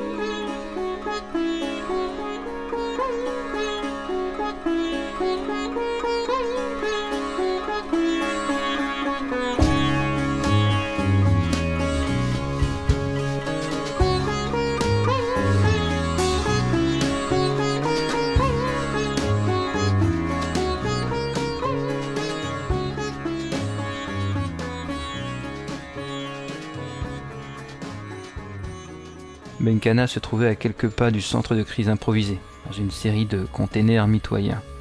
Elle portait sur elle un équipement sophistiqué dont Azala ignorait l'utilité. Une sorte de casque aux proportions difformes, prolongé d'une série de gros câbles formant un semblant d'exosquelette autour du haut du corps et des bras de sa compagne. La princesse s'inquiéta en notant que l'axe du regard portait directement vers le lieu où l'on supposait que se trouvaient Philadenor et leur otage. Chérie, je ne connais pas ce matériel. Qu'est-ce donc? Pas de réponse, même pas un mouvement. Chérie Aurora, tu m'entends? Un tressaillement. Puis Benkana activa un contacteur sur son avant-bras et une série de compresseurs relâchèrent leur emprise, tandis que la commandante se décoiffait du casque high-tech. Navré Azala, j'étais un peu ailleurs. Nous allons parler avec ces messieurs de la communauté nordiste. Si tu veux bien, j'ai besoin de leurs conseils. Ils nous attendent dans la pièce du fond, mais franchement, Aurora, ils nous cachent quelque chose, j'en suis certaine. Ne prends pas pour argent comptant tout ce qu'ils diront, d'accord? Pas de problème. Un assistant récupéra tout le matériel alors que les deux femmes s'éloignaient. La princesse scrutait en coin l'étrange appareillage, visiblement bardé d'électronique.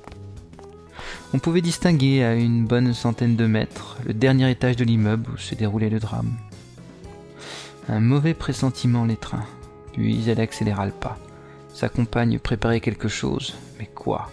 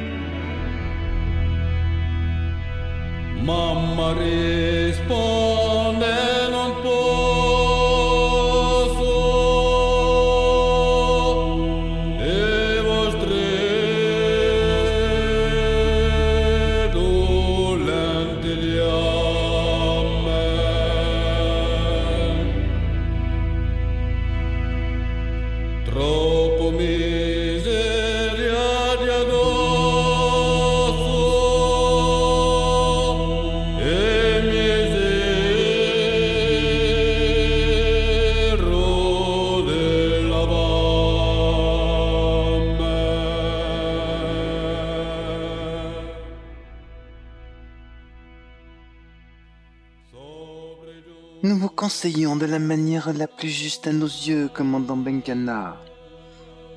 L'intérêt de notre communauté passe par la réussite de l'Exode. Il est important pour nous que tout événement trouve sa solution dans la meilleure manière possible. Et pour vous, la meilleure des manières, c'est la perspective de plusieurs morts hurla Azala, les deux poings serrés sur la table de la salle de réunion. Plusieurs soldats en interrompirent leurs préparatifs, et certains des vieux nordistes reculèrent même légèrement, tandis que d'autres fronçaient les sourcils. Seul Benkana restait impassible. Bien sûr que non, ma princesse. Nous déplorons cet état de fait, mais le redoutable couple de tueurs en ce moment barricadé dans cette résidence menace par sa propre présence toute la stabilité de la cité intérieure. Pour votre information, sans l'un de ces redoutables tueurs, vous seriez toujours sous la dictature d'un système corrompu empoisonnant tout votre peuple avec un surréacteur défectueux au lithium. Je m'excuse, ma princesse, mais le peuple nordique fut à l'avant-garde de la révolution avec la première république de Materwan. Et la femme tueuse présente là-bas, elle est responsable de nombreux meurtres pour ce même régime corrompu dont vous parliez à l'instant. Azala serra les dents. Ces petits vieux étaient parfaitement rodés dans l'art des échanges verbaux. De plus, ils voulaient avec insistance que l'assaut soit donné, avec clairement l'espoir que cela tuera tout le monde sur place. Mais qu'avait-il donc à cacher? Dans tous les cas, poursuivit un des vieux nordistes, tournant sa veste noire vers la commandante, cette décision reste vôtre, madame la commandante du transporteur numéro 7.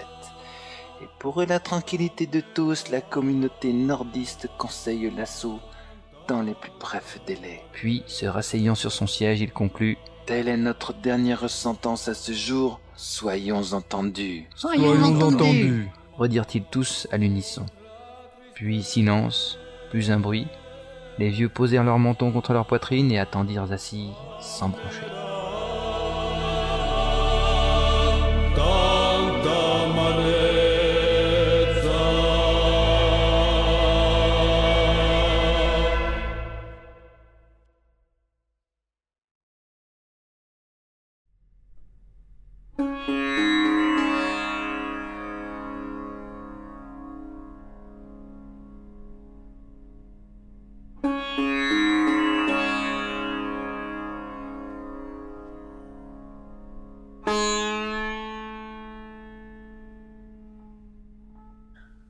Messieurs, merci pour vos précieux conseils. Je vous tiendrai informé de ma décision. Vous pouvez disposer. Sitôt qu'ils furent sortis, Azala s'affala sur la table, au milieu des plans et autres photos de la résidence. Ils veulent qu'on réduise au silence filé à Dénor, sans parler du soldat en otage et des trous d'intervention. Pourquoi? Quel lourd secret peut les entraîner à cette extrémité? Ils sont pressants à l'action, j'en conviens, mais toi, qu'as-tu donc à proposer? Azala releva la tête, surprise par cette question si saugrenue. Mais négocier leur reddition, bien sûr Ah bon? Et sur quelle base? Comment ça, sur quelle base? Qu'est-ce que tu entends par là? La commandante se laissa reposer en arrière, ferma les yeux et croisa ses bras en une sorte de pause méditative. J'entends que si n'importe qui peut prendre un otage et demander ce qu'il veut, alors nous risquons de ne plus contrôler la situation de ce transporteur. J'entends également qu'Adenor Kerishi, alias Zoé Akoa, alias l'agent 12, est un assassin professionnel extrêmement dangereux, et que si elle se rend, elle passera toute sa vie en prison, ce qu'elle refusera avec la dernière force.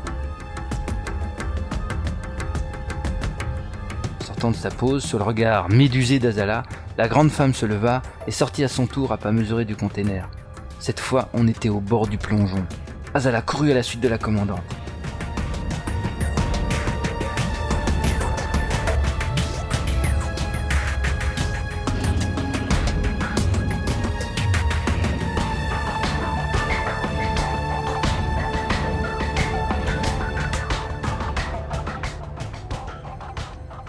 Je ne crois pas à la négociation dans le cas présent, Azala. Voilà, cette fois je t'ai dit le fond de ma pensée.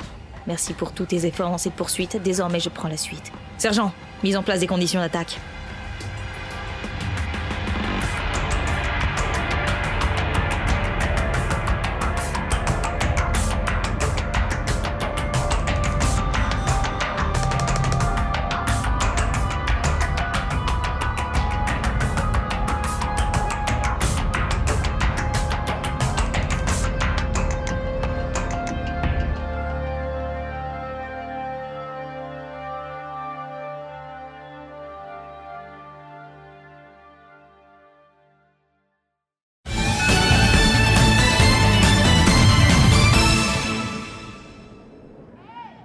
Ted, je reprends l'antenne car il semble que les choses bougent ici. De nombreux soldats courent pour prendre position et on demande à tous les badauds de fermer portes et fenêtres et de rester chez eux. Il semble que nous sommes à quelques minutes ou peut-être quelques secondes de l'attaque. Ici Jack Blast pour X1 Media en direct du transporteur numéro 7.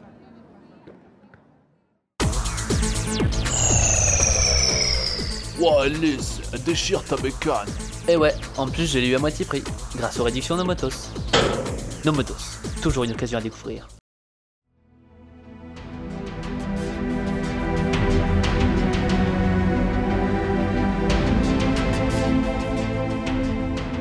Adenor ou Zoé, je ne sais comment t'appeler. Adenor, mon chéri. Pour toi, ce sera Adenor. Ce fut mon nom pour l'Exode et je t'ai rencontré ainsi. Alors tu peux m'appeler comme ça si tu veux. Répondit Adenor avec un petit sourire. Il s'était abrité dans le coin opposé de celui de l'otage et parlait à voix basse. Adenor, mon amour, est-ce que tu as une idée pour nous sortir d'ici? Non, aucune. Et toi? On peut toujours négocier, se rendre. Il n'y a aucune ligne rouge sans retour qui a été franchie. Au pire, on passera quelque temps en prison. Adenor rit sincèrement, mais à voix basse, et embrassa son prince blanc avec sa fougue habituelle. Mon prince, tu oublies quelques détails. La commandante ne me laissera pas vivre tout simplement. J'ai tué son père, c'est sans espoir. Allons, l'exode n'est pas que Benkana. Elle ne pourra pas t'exécuter froidement si tu te rends en public. Et de toute façon, je serai là. Quoi qu'elle pense de toi, elle n'osera pas me tirer dessus. Adenor avait bien sûr pensé à cela, mais elle doutait sérieusement de son avenir. Allait-on la faire disparaître? Ou la laisser croupir en prison tout le reste de sa vie? Mais quel avenir, Phil chéri Que deviendra-t-on si on se rend? Phil lui prit doucement la tête dans ses mains, massant tendrement les tempes d'Adenor dans un geste de réconfort. On sera vivant, et à partir de là, tout sera possible.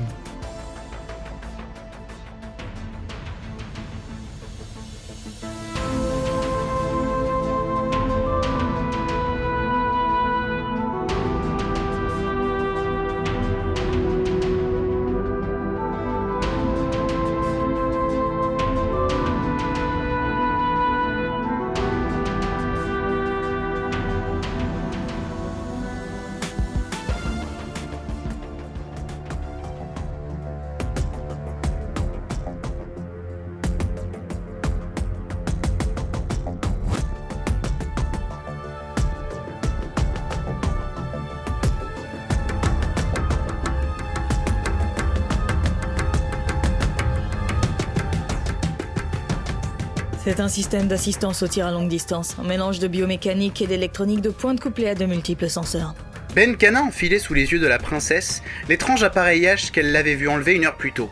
Et si tu me résumes la finalité plutôt que la plaquette commerciale, ça donne quoi? En gros, je vais couper la poire en deux. Je ne donnerai pas l'assaut sans avoir neutralisé l'agent 12, ce qui évitera le bain de sang mais garantira la longévité de l'otage et de Feel Good. On en saura plus sur ce que les vieux bonshommes en noir nordistes avaient à cacher. Et de quelle manière comptes-tu neutraliser Adenor Kerishi, qu'on ne voit pas? Utilise donc les noms des gens, cela consommera ce que tu es en train de préparer. Le fusil que je tiens et que le sergent couple en ce moment au système d'assistance tirera une balle blindée qui traversera les deux parois du container et le corps de l'agent 12 sans problème.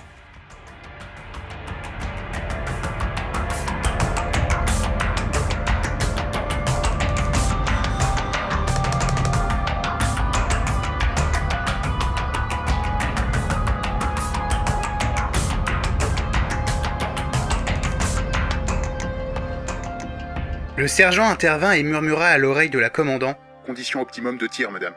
Les processeurs ont déjà commencé les calculs. Je vous suggère de mettre le casque pour lancer la synchronisation synaptique. Benkana tourna alors la tête vers la princesse, une dernière fois avant de mettre le casque de tir. Pardonne-moi un jour, ma chérie. Et elle enfila le casque, qui se scella en un système clos à pression constante. Azala réfléchissait.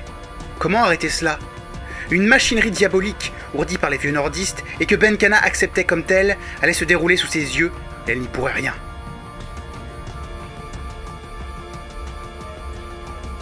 Une idée jaillit soudain, d'une simplicité déconcertante. Encore lui fallait-il quelques minutes, mais la commandante levait déjà son fusil pour tirer. Synchronisation synaptique. Un système basé sur un contact avec l'électrochimie des neurones. Donc elle devait obliger la commandante à enrayer le système pour devoir tout réinitialiser. Si on arrachait le casque, cela prendrait plusieurs minutes pour tout remettre en fonction, et le tireur pouvait entendre autour de lui. Tout à l'heure, malgré son casque, Benkana avait réagi à ses paroles. La commandante prenait sa position de tir, jambes fléchies, le fusil tenu en souplesse à bout de bras. Je te pardonne, ma chérie. J'espère juste que ton père, lui, te pardonnera ton geste un jour depuis sa tombe. Immédiatement, les courbes sensorielles se mirent à afficher les graphes fous. La grande femme se retourna dans une posture agressive et arracha son casque d'une main, tandis que le canon du fusil ne percuta le sol que grâce à la réactivité du sergent. Comment oses-tu parler au nom de mon père Parce que tu vas tuer quelqu'un en son nom maintenant Il a toujours prôné le pacifisme et la guerre elle-même lui faisait horreur. Il était ministre de la reconstruction, pas des armées. Tu l'aurais déjà oublié Ta rhétorique d'avocat ne sauvera pas cette femme, Azala Et Ben Kana voulut remettre son casque, mais le système d'ouverture se bloqua. Le sergent intervint. Madame, il faut relancer toute la procédure et armer le système de pression. Alors allez-y, dépêchez-vous cria Ben Kana, qui voulut relâcher sa colère sur Azala, mais celle-ci descendait déjà l'échelle du côté du conteneur.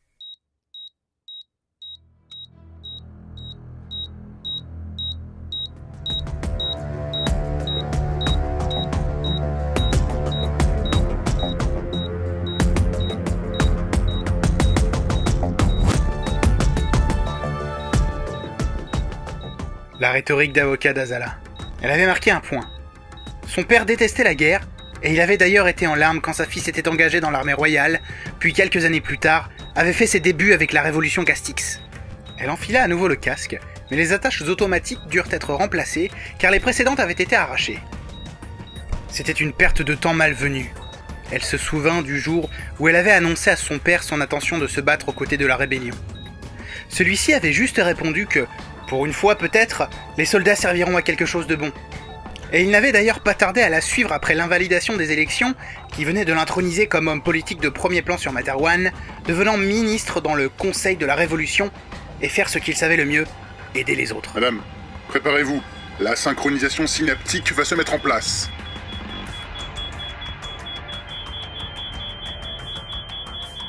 Mais même cela mit plus de temps qu'auparavant. Azala avait placé un virus dans la tête de la commandante, une arme que seule la princesse pouvait connaître. Plusieurs minutes à se calmer et à se concentrer. Ça y était. Tous les marqueurs étaient au vert et une image tridimensionnelle emplit le champ visuel de Benkana. Une simple pensée et un zoom l'emporta face au container où se trouvait sa cible. Et la nouvelle surprise, personne dans le container du sommet de la résidence.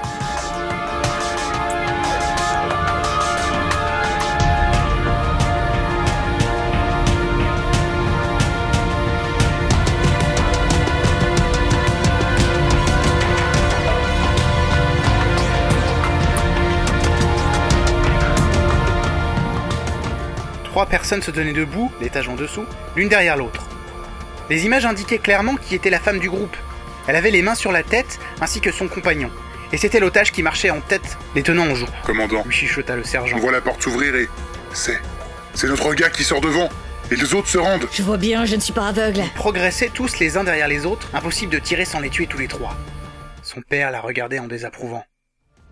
Benkana secoua la tête, reprit sa concentration. Non, Azala, tu n'auras pas dernier mot. Cette femme mérite la mort et je vais la lui donner comme cela aurait dû être fait il y a déjà longtemps. Les deux prisonniers et leurs gardiens descendaient l'échelle pour atteindre les niveaux inférieurs, et cette fois Benkana avait une fenêtre de tir parfaite. Son père, un pacifiste. Elle serra les dents, la croix verte mobile de la cible en plein milieu du dos de l'agent 12. Son doigt trembla, se stabilisa, puis commença à serrer. C'était maintenant ou jamais.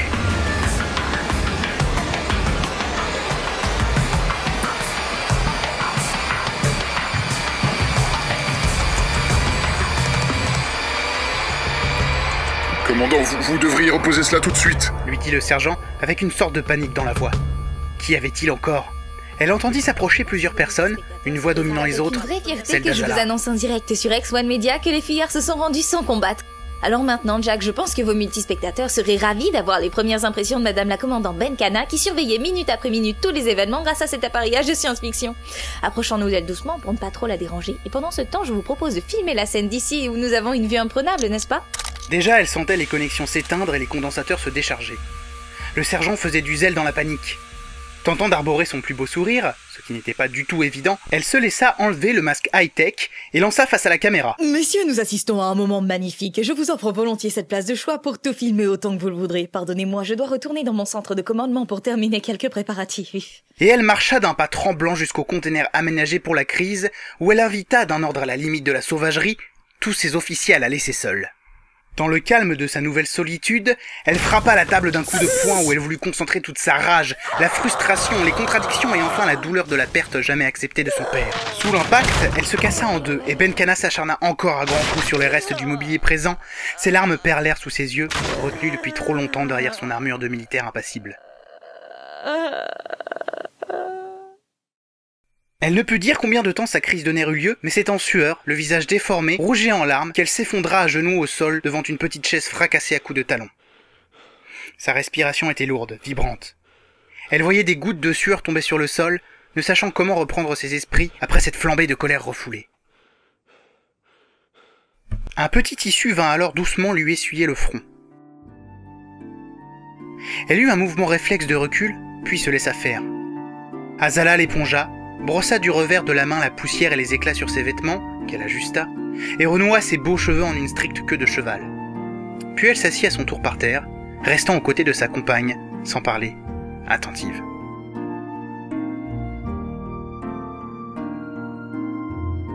Le grand conteneur était sans dessus-dessous, des objets brisés étalés et toutes sortes de documents éparpillés un peu partout.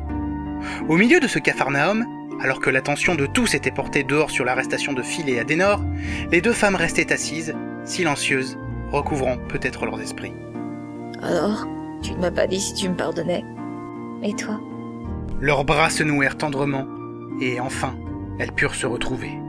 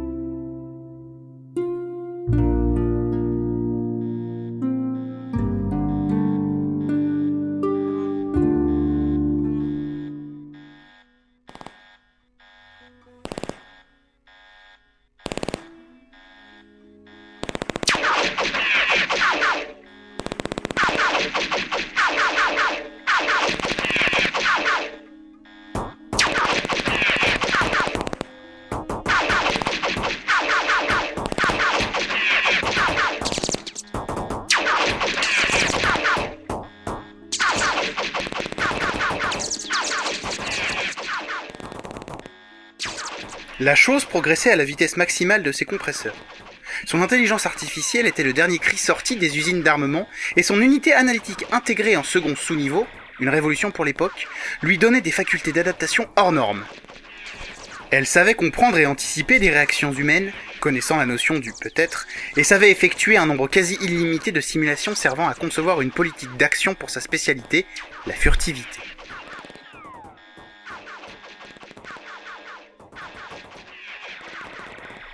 Mais ce soir, cette politique ne pourrait être suivie. De ses multiples yeux de secours, elle voyait bien les objets voler en éclats tout autour d'elle, et les dégâts qu'elle subissait lui avaient déjà coûté deux stabilisateurs secondaires et un des systèmes auditifs arrière. Ajoutés à ceux causés par l'entité Marcos Weston, 37 minutes et 43 secondes plus tôt, elle se savait en situation critique. Comment allait-elle pouvoir remplir sa mission?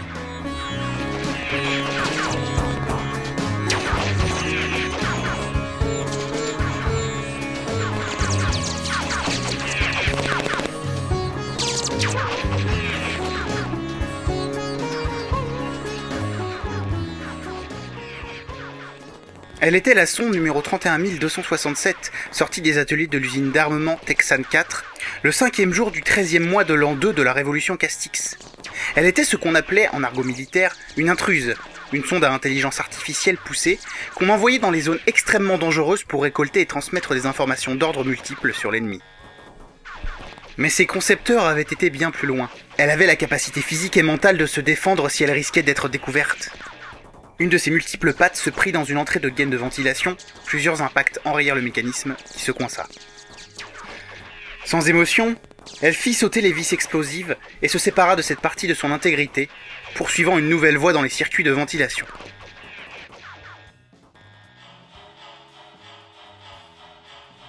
Tous les plans du vaisseau, tous les membres de l'équipage, les habitants des cités intérieures, l'inventaire complet des matériels du vaisseau, bref, tout ce qu'il était possible de lui apprendre sur son nouvel environnement lui avait été programmé.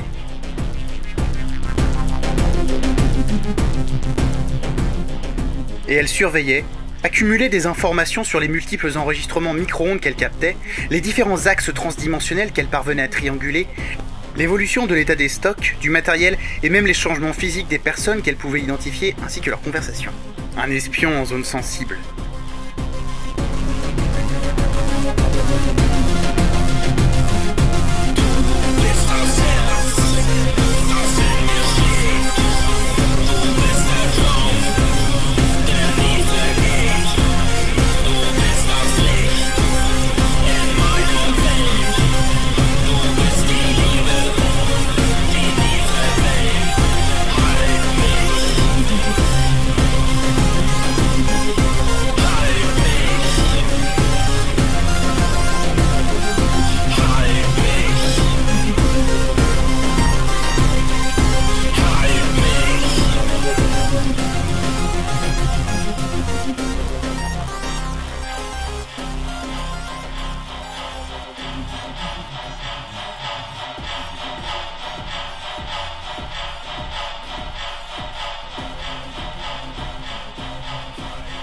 Elle avait piraté et mis hors service la surveillance vidéo de cette partie des entrepôts depuis plusieurs semaines, une des priorités de ses premières sorties.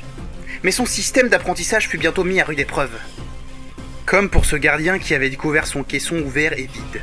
Ces simulations démontraient l'obligation de le neutraliser. Ou quand on l'avait surprise en veille dans sa caisse.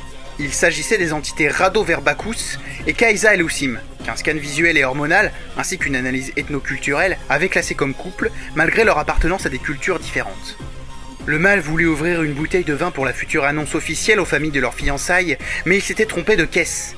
L'entité femelle s'était abritée derrière l'entité mâle et avait reçu une des balles que le jeune Barban tirait sur le coffre avant blindé de numéro 31267. La sonde l'avait neutralisé alors en tranchant plusieurs organes vitaux et avait intelligemment refermé son conteneur en plastique pour en investir un voisin, un peu plus en hauteur. Ce qui faisait qu'aucune trace ne subsistait sur les lieux des crimes. L'objectif de sa mission restait donc d'actualité. Pourtant, l'entité Marcos Weston l'avait retrouvé, et son attitude avait bien démontré qu'il ne s'agissait pas d'une erreur. Ses simulations n'arrivaient pas à être claires là-dessus. Virage à droite. Attention, passage proche des ventilateurs du niveau 0, en bas des entrepôts. Senseur sonore, bruit des ventilateurs en bas. Attention, les capteurs au sol signalent un ratio d'adhérence très faible, compensé au niveau des trois pattes restantes. De plus, il l'avait retrouvée dans une zone où les caméras n'avaient pu encore être mises hors fonction. Elle comprenait parfaitement que désormais, les humains de ce vaisseau mettraient tout en action pour la capturer ou la détruire. Elle devait donc achever sa mission au plus vite et transmettre toutes ces informations au centre de traitement des données de Materwan. Alerte, adhérence nulle, système bloqué contre la paroi au maximum, senseur gyroscope désaxé, glissement en cours, compensé. Au bout de cette canalisation se trouvait un raccordement vers les systèmes de transmission du transporteur. Elle pourrait envoyer ces données sur un signal transdimensionnel compressé et crypté en 76 secondes. Après, il lui faudrait s'autodétruire, un sous-ensemble de programmation lui proposant de surcharger son noyau de lithium dans la centrale électrique géante. En pleine traversée entre les dimensions, le vaisseau était condamné dans 99,73% des simulations.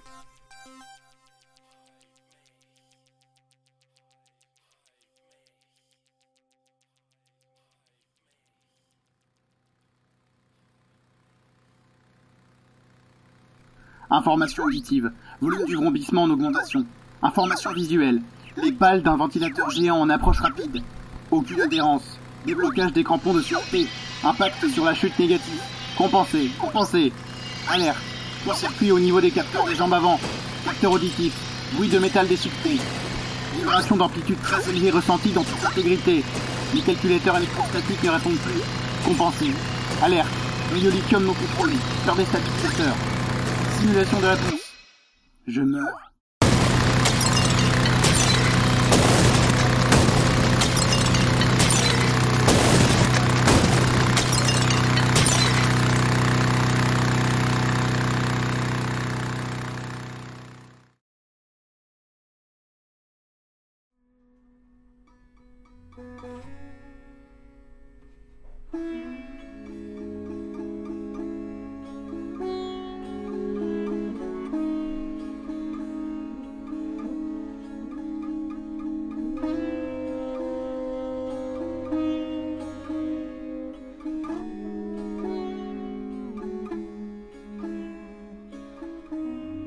Sterling Price marchait aux côtés du brancard emportant le corps de son ami fidèle Weston. Son ancien majordome, son second, celui qui l'avait suivi contre vents et marées, et qui, finalement, avait résolu l'affaire des trois premiers meurtres de l'Exode, avant d'en devenir le quatrième. Un jeune officier lui rapporta le succès de l'opération de huilage des conduits d'aération. En voulant les utiliser, la sonde s'était retrouvée glissante et patinante, dégringolant vers le dernier niveau, droit dans les pales du ventilateur géant numéro 2, celui-là même où on avait retrouvé le corps du malheureux gardien brun. Un juste retour des choses en quelque sorte.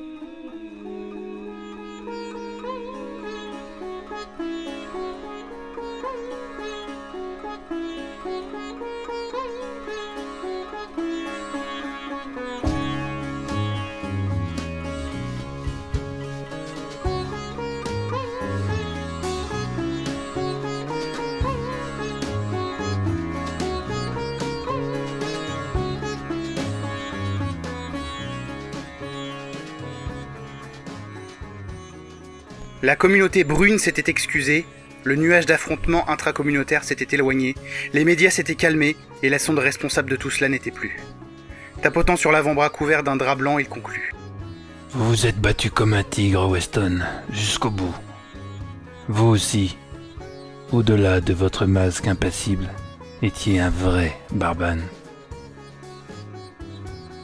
Son équipe avait gagné, mais lui, colonel Sterling Price, commandant en charge de ce transporteur, était encore plus seul qu'auparavant, avec ses souvenirs, ses vides et son chagrin.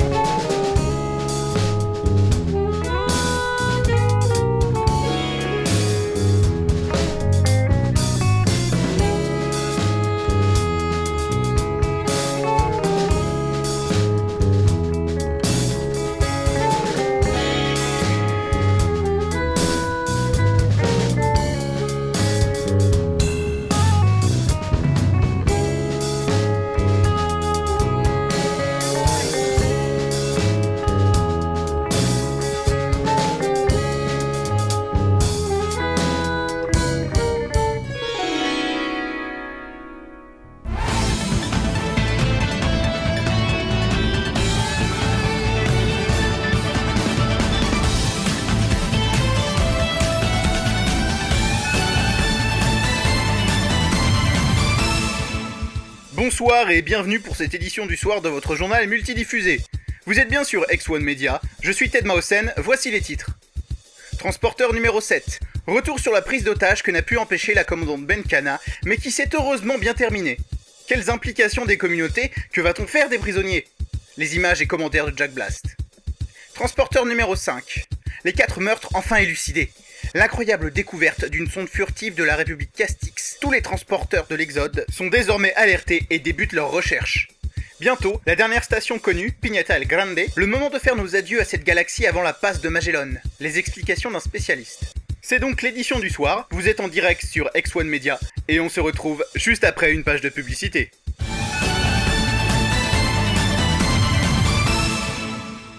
Hey, bonjour monsieur, mais que faites-vous Euh, la queue Et pour quelle raison Bah, pour manger. Et vous reprenez le travail dans combien de temps Euh, une demi-heure, pourquoi Eh bien, euh, bonne chance.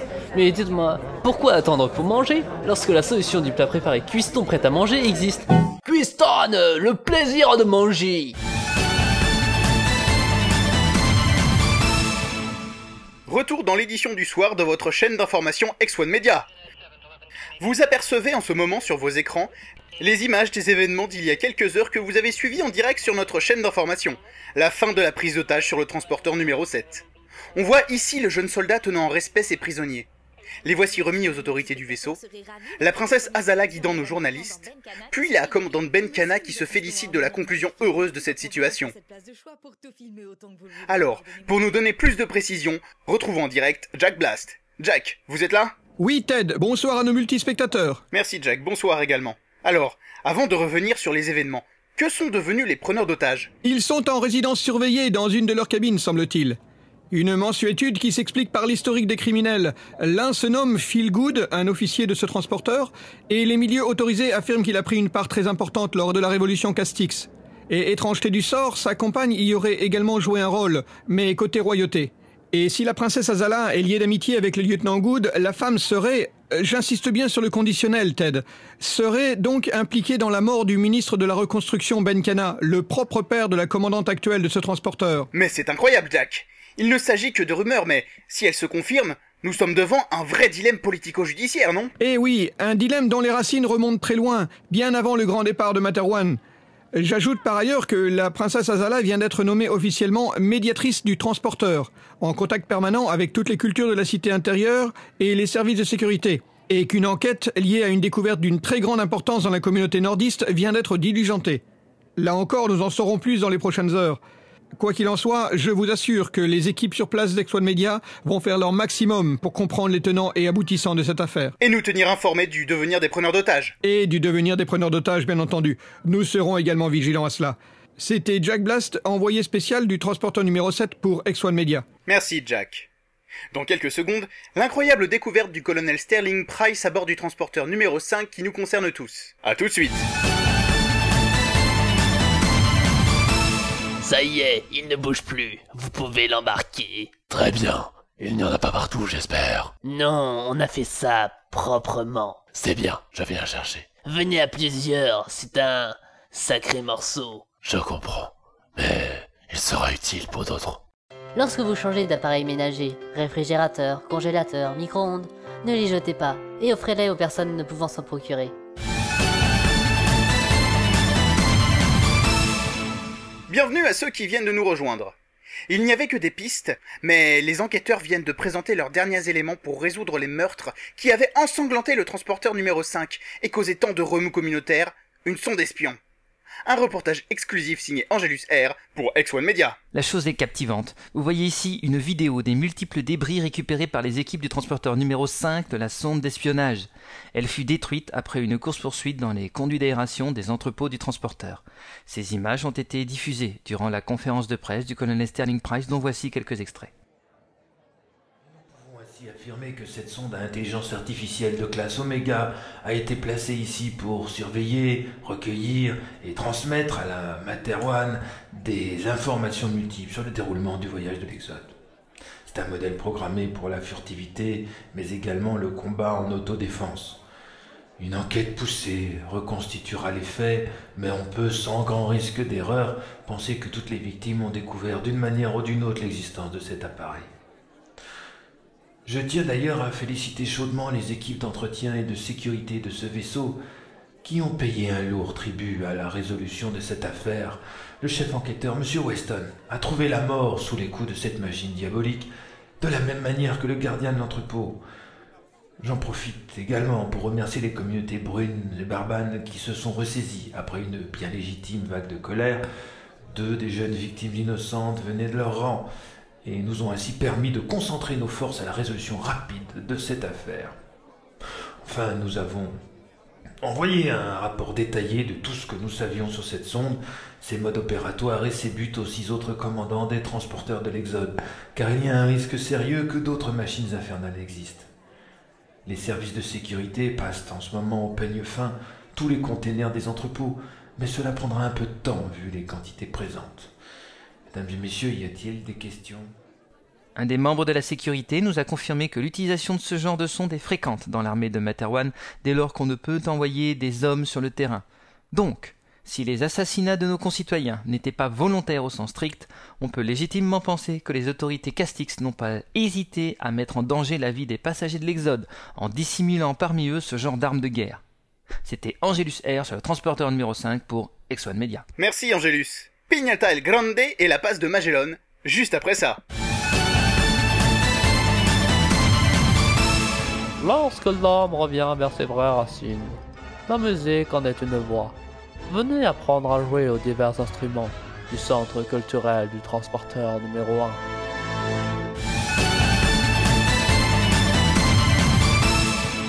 Dernière partie de notre journal, nous abordons la suite de l'Odyssée de l'Exode, la station spatiale Pignata El Grande et la passe de Magellan.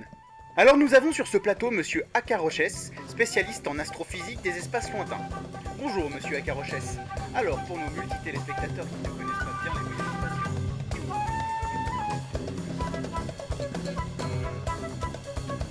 les Fin du chapitre 8.